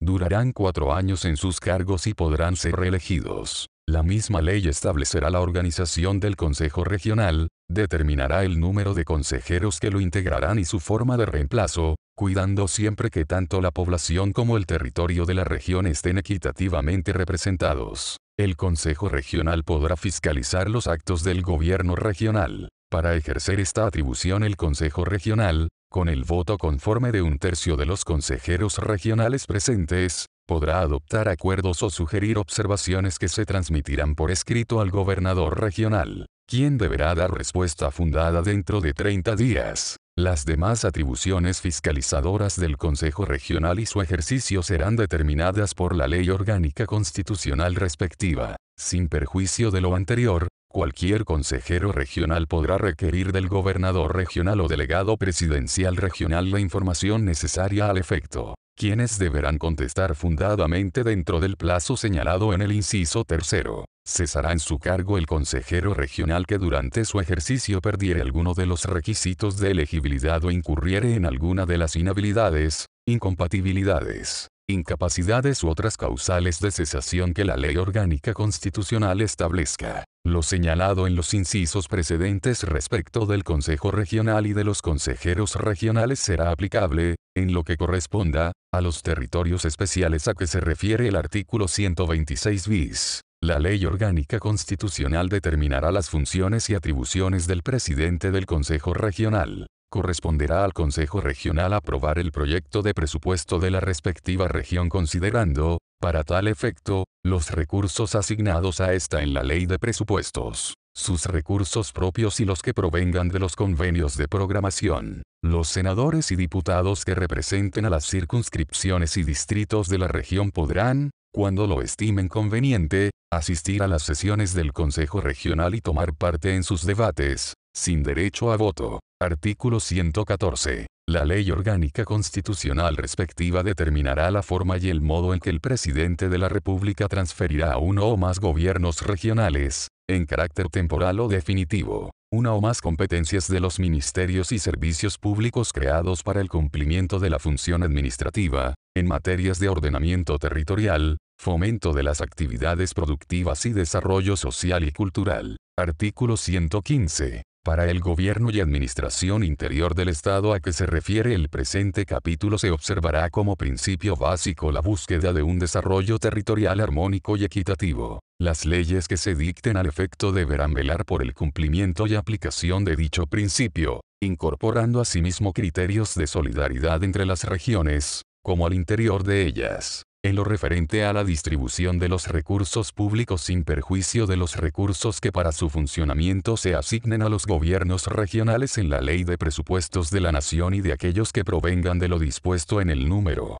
vigésimo del artículo 19, dicha ley contemplará una proporción del total de los gastos de inversión pública que determine, con la denominación de Fondo Nacional de Desarrollo Regional la ley de presupuestos de la nación contemplará, asimismo, gastos correspondientes a inversiones sectoriales de asignación regional cuya distribución entre regiones responderá a criterios de equidad y eficiencia, tomando en consideración los programas nacionales de inversión correspondientes. La asignación de tales gastos al interior de cada región corresponderá al gobierno regional a iniciativa de los gobiernos regionales o de uno o más ministerios podrán celebrarse convenios anuales o plurianuales de programación de inversión pública, entre gobiernos regionales, entre estos y uno o más ministerios o entre gobiernos regionales y municipalidades, cuyo cumplimiento será obligatorio. La ley orgánica constitucional respectiva establecerá las normas generales que regularán la suscripción, ejecución y exigibilidad de los referidos convenios. La ley podrá autorizar a los gobiernos regionales y a las empresas públicas para asociarse con personas naturales o jurídicas a fin de propiciar actividades e iniciativas sin fines de lucro que contribuyan al desarrollo regional. Las entidades que al efecto se constituyan se regularán por las normas comunes aplicables a los particulares. Lo dispuesto en el inciso anterior se entenderá sin perjuicio de lo establecido en el número vigésimo primero del artículo 19. Artículo 115 bis en cada región existirá una delegación presidencial regional, a cargo de un delegado presidencial regional, el que ejercerá las funciones y atribuciones del presidente de la República en la región, en conformidad a la ley. El delegado presidencial regional será el representante natural e inmediato, en el territorio de su jurisdicción, del presidente de la República y será nombrado y removido libremente por él. El delegado presidencial regional ejercerá sus funciones con arreglo a las leyes y a las órdenes e instrucciones del presidente de la República. Al delegado presidencial regional le corresponderá la coordinación, supervigilancia o fiscalización de los servicios públicos creados por ley para el cumplimiento de las funciones administrativas que operen en la región que dependan o se relacionen con el presidente de la República a través de un ministerio, gobierno y administración provincial. Artículo 116. En cada provincia existirá una delegación presidencial provincial, que será un órgano territorialmente desconcentrado del delegado presidencial regional, y estará a cargo de un delegado presidencial provincial, quien será nombrado y removido libremente por el presidente de la República. En la provincia asiento de la capital regional, el delegado presidencial regional ejercerá las funciones y atribuciones del delegado presidencial provincial corresponde al delegado presidencial provincial ejercer, de acuerdo a las instrucciones del delegado presidencial regional, la supervigilancia de los servicios públicos existentes en la provincia. La ley determinará las atribuciones que podrá delegarle el delegado presidencial regional y las demás que le corresponden. Artículo 117. Los delegados presidenciales provinciales, en los casos y forma que determine la ley, podrán designar encargados para el ejercicio de sus facultades en una o más localidades. Administración comunal. Artículo 118. La administración local de cada comuna o agrupación de comunas que determine la ley reside en una municipalidad, la que estará constituida por el alcalde, que es su máxima autoridad, y por el Consejo la ley orgánica constitucional respectiva establecerá las modalidades y formas que deberá asumir la participación de la comunidad local en las actividades municipales los alcaldes. En los casos y formas que determine la ley orgánica constitucional respectiva, podrán designar delegados para el ejercicio de sus facultades en una o más localidades. Las municipalidades son corporaciones autónomas de derecho público, con personalidad jurídica y patrimonio propio, cuya finalidad es satisfacer las necesidades de la comunidad local y asegurar su participación en el progreso económico, social y cultural de la comuna. Una ley orgánica constitucional determinará las funciones y atribuciones de las municipalidades. Dicha ley señalará, además, las materias de competencia municipal que el alcalde, con acuerdo del Consejo o a requerimiento de los dos tres de los concejales en ejercicio, o de la proporción de ciudadanos que establezca la ley, someterá a consulta no vinculante o a plebiscito, así como las oportunidades, forma de la convocatoria y efectos. Las municipalidades podrán asociarse entre ellas en conformidad a la ley orgánica constitucional respectiva, pudiendo dichas asociaciones gozar de personalidad jurídica de derecho privado. Asimismo, podrán constituir o integrar corporaciones o fundaciones de derecho privado sin fines de lucro cuyo objeto sea la promoción y difusión del arte, la cultura y el deporte, o el fomento de obras de desarrollo comunal y productivo. La participación municipal en ellas se regirá por la citada Ley Orgánica Constitucional. Las municipalidades podrán establecer en el ámbito de las comunas o agrupación de comunas, de conformidad con la ley orgánica constitucional respectiva, territorios denominados unidades vecinales, con el objeto de propender a un desarrollo equilibrado y a una adecuada canalización de la participación ciudadana. Los servicios públicos deberán coordinarse con el municipio cuando desarrollen su labor en el territorio comunal respectivo. En conformidad con la ley, la ley determinará la forma y el modo en que los ministerios, servicios públicos y gobiernos regionales podrán transferir competencias a las municipalidades, como asimismo el carácter provisorio definitivo de la transferencia. Artículo 119. En cada municipalidad habrá un consejo integrado por concejales elegidos por sufragio universal en conformidad a la Ley Orgánica Constitucional de Municipalidades. Durarán cuatro años en sus cargos y podrán ser reelegidos. La misma ley determinará el número de concejales y la forma de elegir al alcalde. El consejo será un órgano encargado de hacer efectiva la participación de la comunidad local, ejercerá funciones normativas, resolutivas y fiscalizadoras y otras atribuciones que se le encomienden, en la forma que determine la ley orgánica constitucional respectiva. La ley orgánica de municipalidades determinará las normas sobre organización y funcionamiento del Consejo y las materias en que la consulta del alcalde al Consejo será obligatoria y aquellas en que necesariamente se requerirá el acuerdo de éste. En todo caso, será necesario dicho acuerdo para la aprobación del Plan Comunal de Desarrollo, del presupuesto municipal y de los proyectos de inversión respectivos. Artículo 120. La ley orgánica constitucional respectiva regulará la administración transitoria de las comunas que se creen, el procedimiento de instalación de las nuevas municipalidades, de traspaso del personal municipal y de los servicios y los resguardos necesarios para cautelar el uso y disposición de los bienes que se encuentren situados en los territorios de las nuevas comunas. Asimismo, la Ley Orgánica Constitucional de Municipalidades establecerá los procedimientos que deberán observarse en caso de supresión o fusión de una o más comunas. Artículo 121. Las municipalidades, para el cumplimiento de sus funciones, podrán crear o suprimir empleos y fijar remuneraciones como también establecer los órganos o unidades que la ley orgánica constitucional respectiva permita estas facultades se ejercerán dentro de los límites y requisitos que, a iniciativa exclusiva del presidente de la República, determine la ley orgánica constitucional de municipalidades. Artículo 122.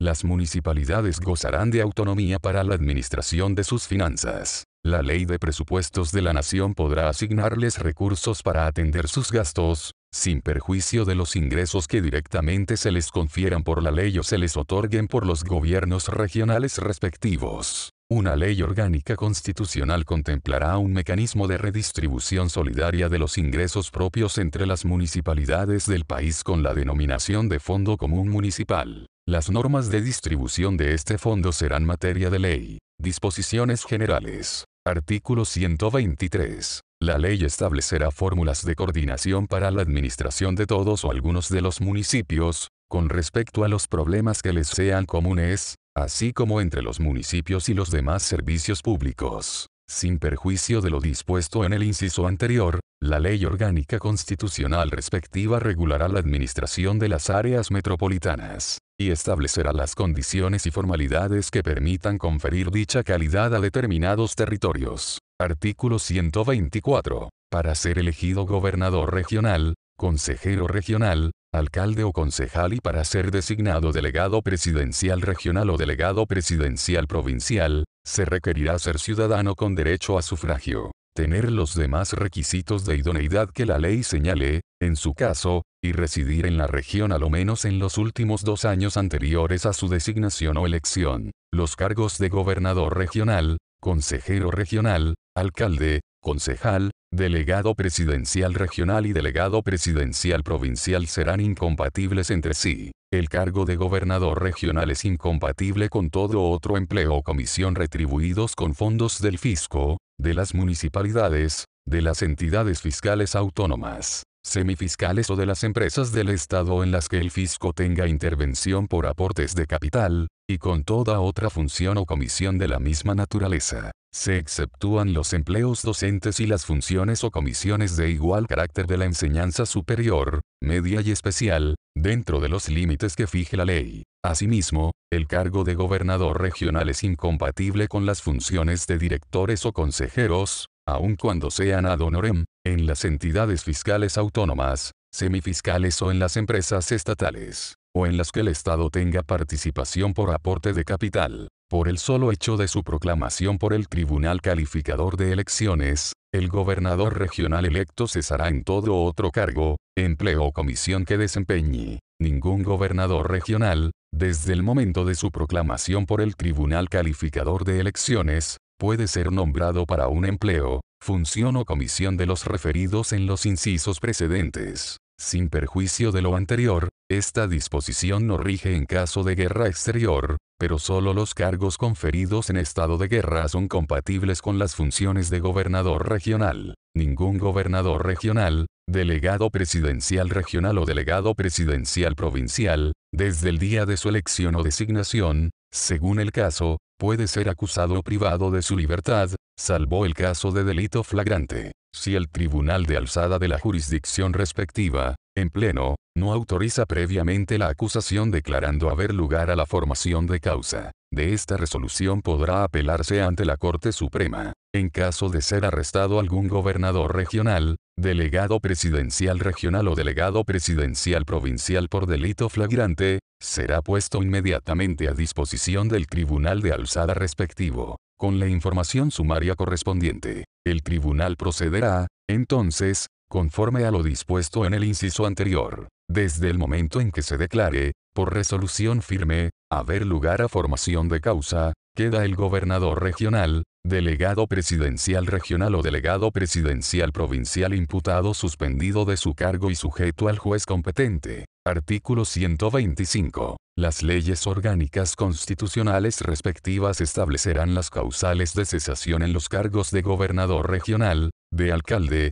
consejero regional y concejal. Con todo, Cesarán en sus cargos las autoridades mencionadas que hayan infringido gravemente las normas sobre transparencia, límites y control del gasto electoral, desde la fecha que lo declare por sentencia firme el Tribunal Calificador de Elecciones, a requerimiento del Consejo Directivo del Servicio Electoral. Una ley orgánica constitucional señalará los casos en que existe una infracción grave. Asimismo, quien perdiera el cargo de gobernador regional, de alcalde, consejero regional o concejal, de acuerdo a lo establecido en el inciso anterior, no podrá optar a ninguna función o empleo público por el término de tres años, ni podrá ser candidato a cargos de elección popular en los dos actos electorales inmediatamente siguientes a su cesación. Artículo 126. La ley determinará la forma de resolver las cuestiones de competencia que pudieran suscitarse entre las autoridades nacionales, regionales, provinciales y comunales asimismo,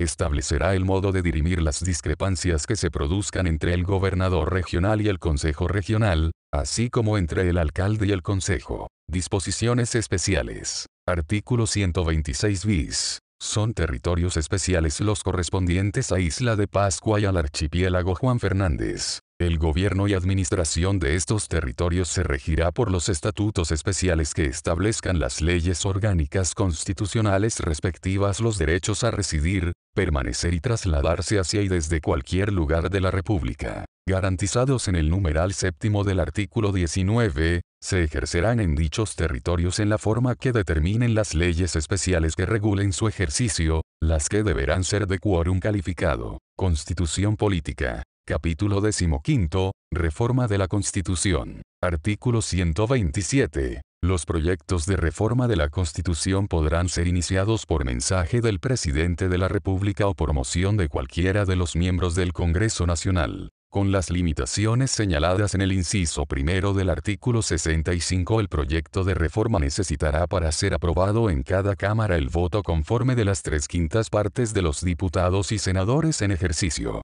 Si la reforma recayere sobre los capítulos primero, tercero, octavo, undécimo, duodécimo o decimoquinto, necesitará, en cada Cámara, la aprobación de las dos terceras partes de los diputados y senadores en ejercicio en lo no previsto en este capítulo. Serán aplicables a la tramitación de los proyectos de reforma constitucional las normas sobre formación de la ley, debiendo respetarse siempre los quórums señalados en el inciso anterior. Artículo 128. El proyecto que aprueben ambas cámaras pasará al presidente de la República. Si el presidente de la República rechazare totalmente un proyecto de reforma aprobado por ambas cámaras y éstas insistieren en su totalidad por las dos terceras partes de los miembros en ejercicio de cada cámara, el presidente deberá promulgar dicho proyecto, a menos que consulte a la ciudadanía mediante plebiscito si el presidente observare parcialmente un proyecto de reforma aprobado por ambas cámaras. Las observaciones se entenderán aprobadas con el voto conforme de las tres quintas o dos terceras partes de los miembros en ejercicio de cada Cámara,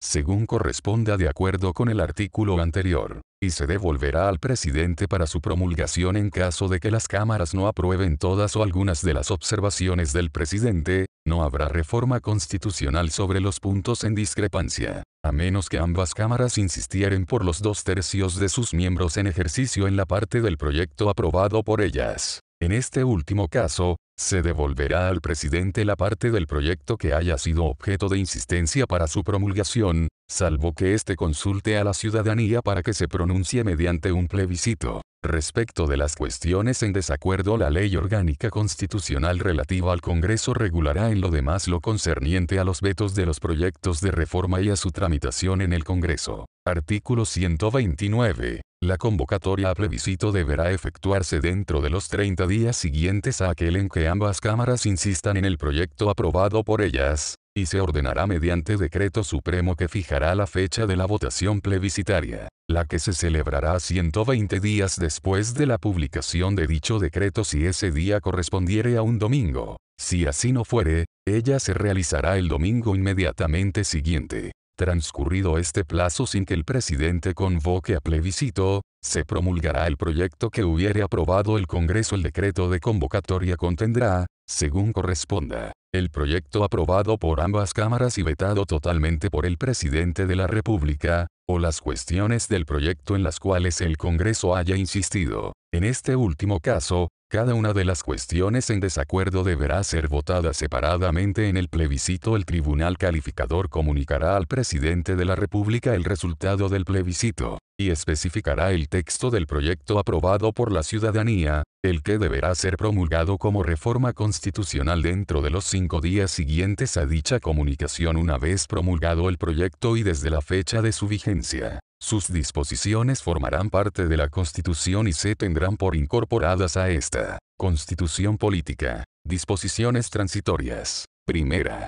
Mientras se dictan las disposiciones que den cumplimiento a lo prescrito en el inciso tercero del número primero del artículo 19 de esta Constitución, continuarán rigiendo los preceptos legales actualmente en vigor. Segunda. Mientras se dicta el nuevo Código de Minería, que deberá regular, entre otras materias, la forma, condiciones y efectos de las concesiones mineras a que se refieren los incisos séptimo al décimo del número vigésimo cuarto del artículo 19 de esta Constitución Política. Los titulares de derechos mineros seguirán regidos por la legislación que estuviere en vigor al momento en que entre en vigencia esta Constitución. En calidad de concesionarios los derechos mineros a que se refiere el inciso anterior subsistirán bajo el imperio del nuevo código, pero en cuanto a sus goces y cargas y en lo tocante a su extinción, prevalecerán las disposiciones de dicho nuevo código de minería. Este nuevo código deberá otorgar plazo a los concesionarios para cumplir los nuevos requisitos que se establezcan para merecer amparo legal en el lapso que medie entre el momento en que se ponga en vigencia esta constitución y aquel en que entre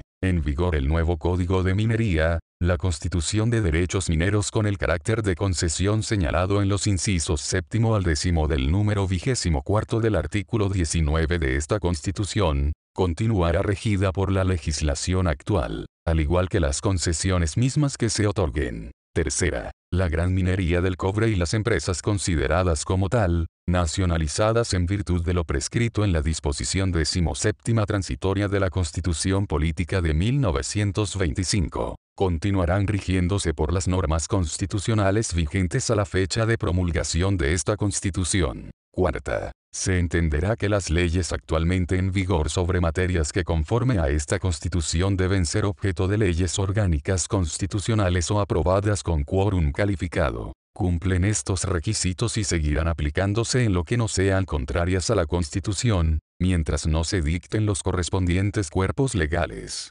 Quinta. No obstante lo dispuesto en el número sexto del artículo 32, mantendrán su vigencia los preceptos legales que a la fecha de promulgación de esta Constitución hubieran reglado materias no comprendidas en el artículo 63, mientras ellas no sean expresamente derogadas por ley. Sexta sin perjuicio de lo dispuesto en el inciso tercero del número vigésimo del artículo 19, mantendrán su vigencia las disposiciones legales que hayan establecido tributos de afectación a un destino determinado, mientras no sean expresamente derogadas. Séptima. El indulto particular será siempre procedente respecto de los delitos a que se refiere el artículo noveno cometidos antes del 11 de marzo de 1990. Una copia del decreto respectivo se remitirá, en carácter reservado, al Senado. Octava. Las normas del capítulo 7 Ministerio Público, regirán al momento de entrar en vigencia la Ley Orgánica Constitucional del Ministerio Público. Esta ley podrá establecer fechas diferentes para la entrada en vigor de sus disposiciones,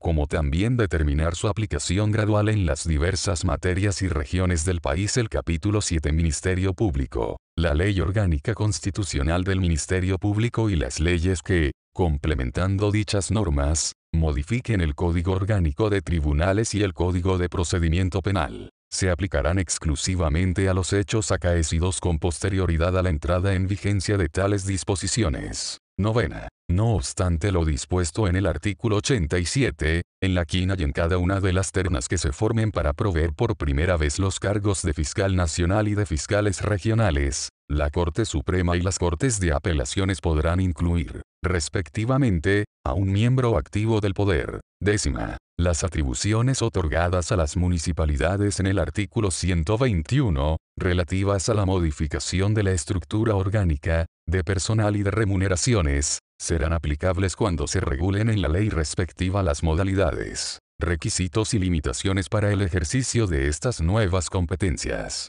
Décimo primera. En el año siguiente a la fecha de publicación de la presente ley de reforma constitucional no podrán figurar en las nóminas para integrar la Corte Suprema quienes hayan desempeñado los cargos de presidente de la República, diputado, senador, ministro de Estado, intendente, gobernador o alcalde. Décimo segunda. El mandato del presidente de la República en ejercicio será de seis años, no pudiendo ser reelegido para el periodo siguiente. Décimo tercera. El Senado estará integrado únicamente por senadores electos en conformidad con el artículo 49 de la Constitución Política de la República y la Ley Orgánica Constitucional sobre votaciones populares y escrutinios actualmente vigentes las modificaciones a la Ley Orgánica Constitucional sobre votaciones populares y escrutinios que digan relación con el número de senadores y diputados, las circunscripciones y distritos existentes, y el sistema electoral vigente, requerirán del voto conforme de las tres quintas partes de los diputados y senadores en ejercicio.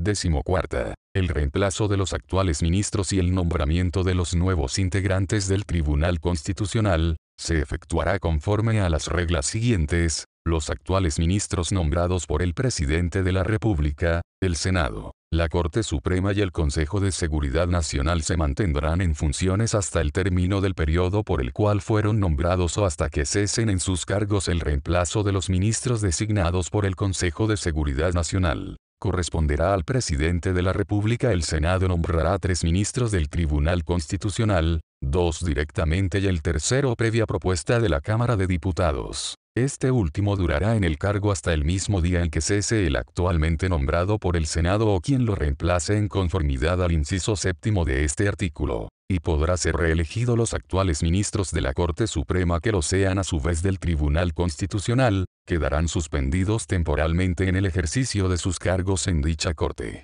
Seis meses después que se publique la presente reforma constitucional y sin afectar sus derechos funcionarios, reasumirán esos cargos al término del periodo por el cual fueron nombrados en el Tribunal Constitucional o cuando cesen en este último por cualquier motivo la Corte Suprema nominará, en conformidad a la letra C, del artículo 92, los abogados indicados en la medida que se vayan generando las vacantes correspondientes. No obstante, el primero de ellos será nombrado por tres años, el segundo por seis años y el tercero por nueve años. El que haya sido nombrado por tres años podrá ser reelegido si alguno de los actuales ministros no contemplados en el inciso anterior cesar en su cargo, se reemplazará por la autoridad indicada en las letras A y B grande, del artículo 92, según corresponda, y su periodo durará por lo que reste a su antecesor pudiendo estos ser reelegidos los ministros nombrados en conformidad a esta disposición deberán ser designados con anterioridad al 11 de diciembre de 2005 y entrarán en funciones el 1 de enero de 2006.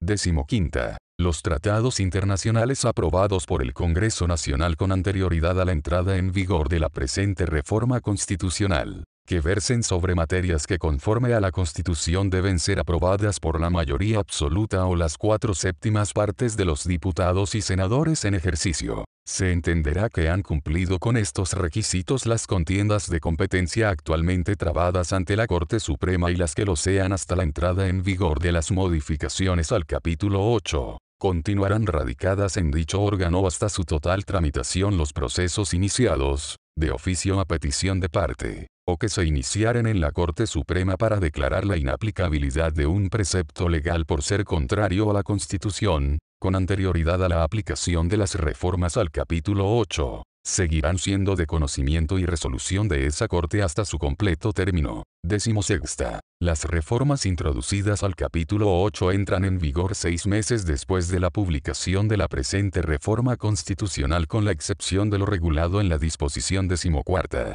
Décimo séptima. Las fuerzas de orden y seguridad pública seguirán siendo dependientes del Ministerio encargado de la Defensa Nacional hasta que se dicte la nueva ley que cree el Ministerio encargado de la Seguridad Pública. Décimo octava. Las modificaciones dispuestas en el artículo 57, número 2, comenzarán a regir después de la próxima elección general de parlamentarios. Décimo novena. No obstante, la modificación al artículo 16 n grados 2 de esta Constitución, también se suspenderá el derecho de sufragio de las personas procesadas por hechos anteriores al 16 de junio de 2005. Por delitos que merezcan pena aflictiva o por delito que la ley califique como conducta terrorista. Vigésima en tanto no se creen los tribunales especiales a que alude el párrafo cuarto del número 16 grados del artículo 19, las reclamaciones motivadas por la conducta ética de los profesionales que no pertenezcan a colegios profesionales serán conocidas por los tribunales ordinarios. Vigésima primera la reforma introducida en el numeral décimo del artículo 19,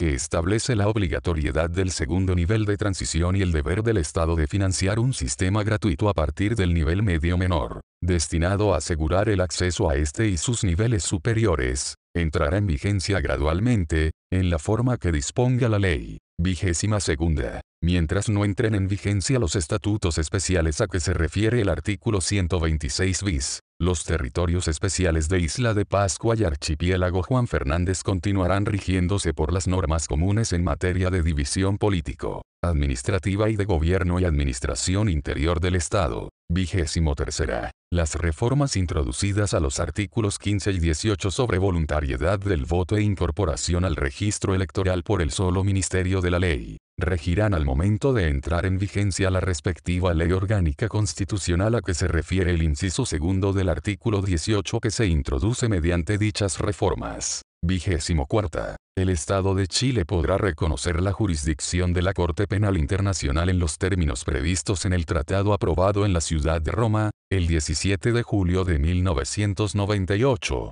por la Conferencia Diplomática de Plenipotenciarios de las Naciones Unidas sobre el establecimiento de dicha Corte. Al efectuar ese reconocimiento, Chile reafirma su facultad preferente para ejercer su jurisdicción penal en relación con la jurisdicción de la Corte. Esta última será subsidiaria de la primera, en los términos previstos en el Estatuto de Roma que creó la Corte Penal Internacional. La cooperación y asistencia entre las autoridades nacionales competentes y la Corte Penal Internacional, así como los procedimientos judiciales y administrativos a que hubiere lugar, se sujetarán a lo que disponga la ley chilena. La jurisdicción de la Corte Penal Internacional, en los términos previstos en su estatuto, solo se podrá ejercer respecto de los crímenes de su competencia cuyo principio de ejecución sea posterior a la entrada en vigor en Chile del Estatuto de Roma. Vigésimo quinta. La modificación introducida en el inciso cuarto del artículo 60, entrará en vigencia transcurridos 180 días a contar de la publicación de esta ley en el diario oficial.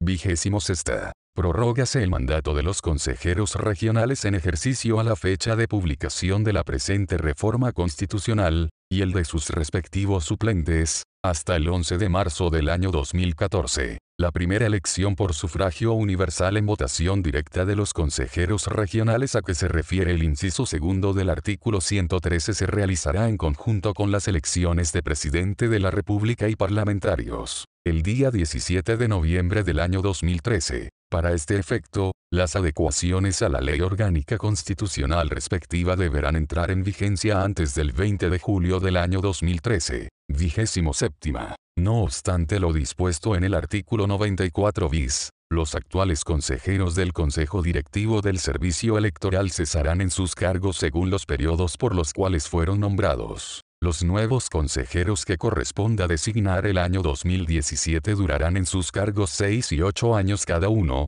conforme a lo que señale el presidente de la República en su propuesta. Asimismo, los nuevos nombramientos que corresponde efectuar el año 2021 durarán en sus cargos 6, 8 y 10 años cada uno, conforme a lo que señale el presidente de la República en su propuesta. En ambos casos, el jefe de Estado formulará su proposición en un solo acto y el Senado se pronunciará sobre el conjunto de la propuesta. Quienes están actualmente en funciones no podrán ser propuestos para un nuevo periodo, si con dicha prórroga superan el plazo total de 10 años en el desempeño del cargo. Vigésimo octava. La primera elección por sufragio universal en votación directa de los gobernadores regionales se verificará en la oportunidad que señale la ley orgánica constitucional a que aluden los incisos cuarto y quinto del artículo 111 y una vez promulgada, la ley que establezca un nuevo procedimiento de transferencia de las competencias a las que se refiere el artículo 114. El periodo establecido en el inciso segundo del artículo 113 podrá ser adecuado por la ley orgánica constitucional señalada en los incisos cuarto y quinto del artículo 111 para que los periodos de ejercicio de gobernadores regionales y consejeros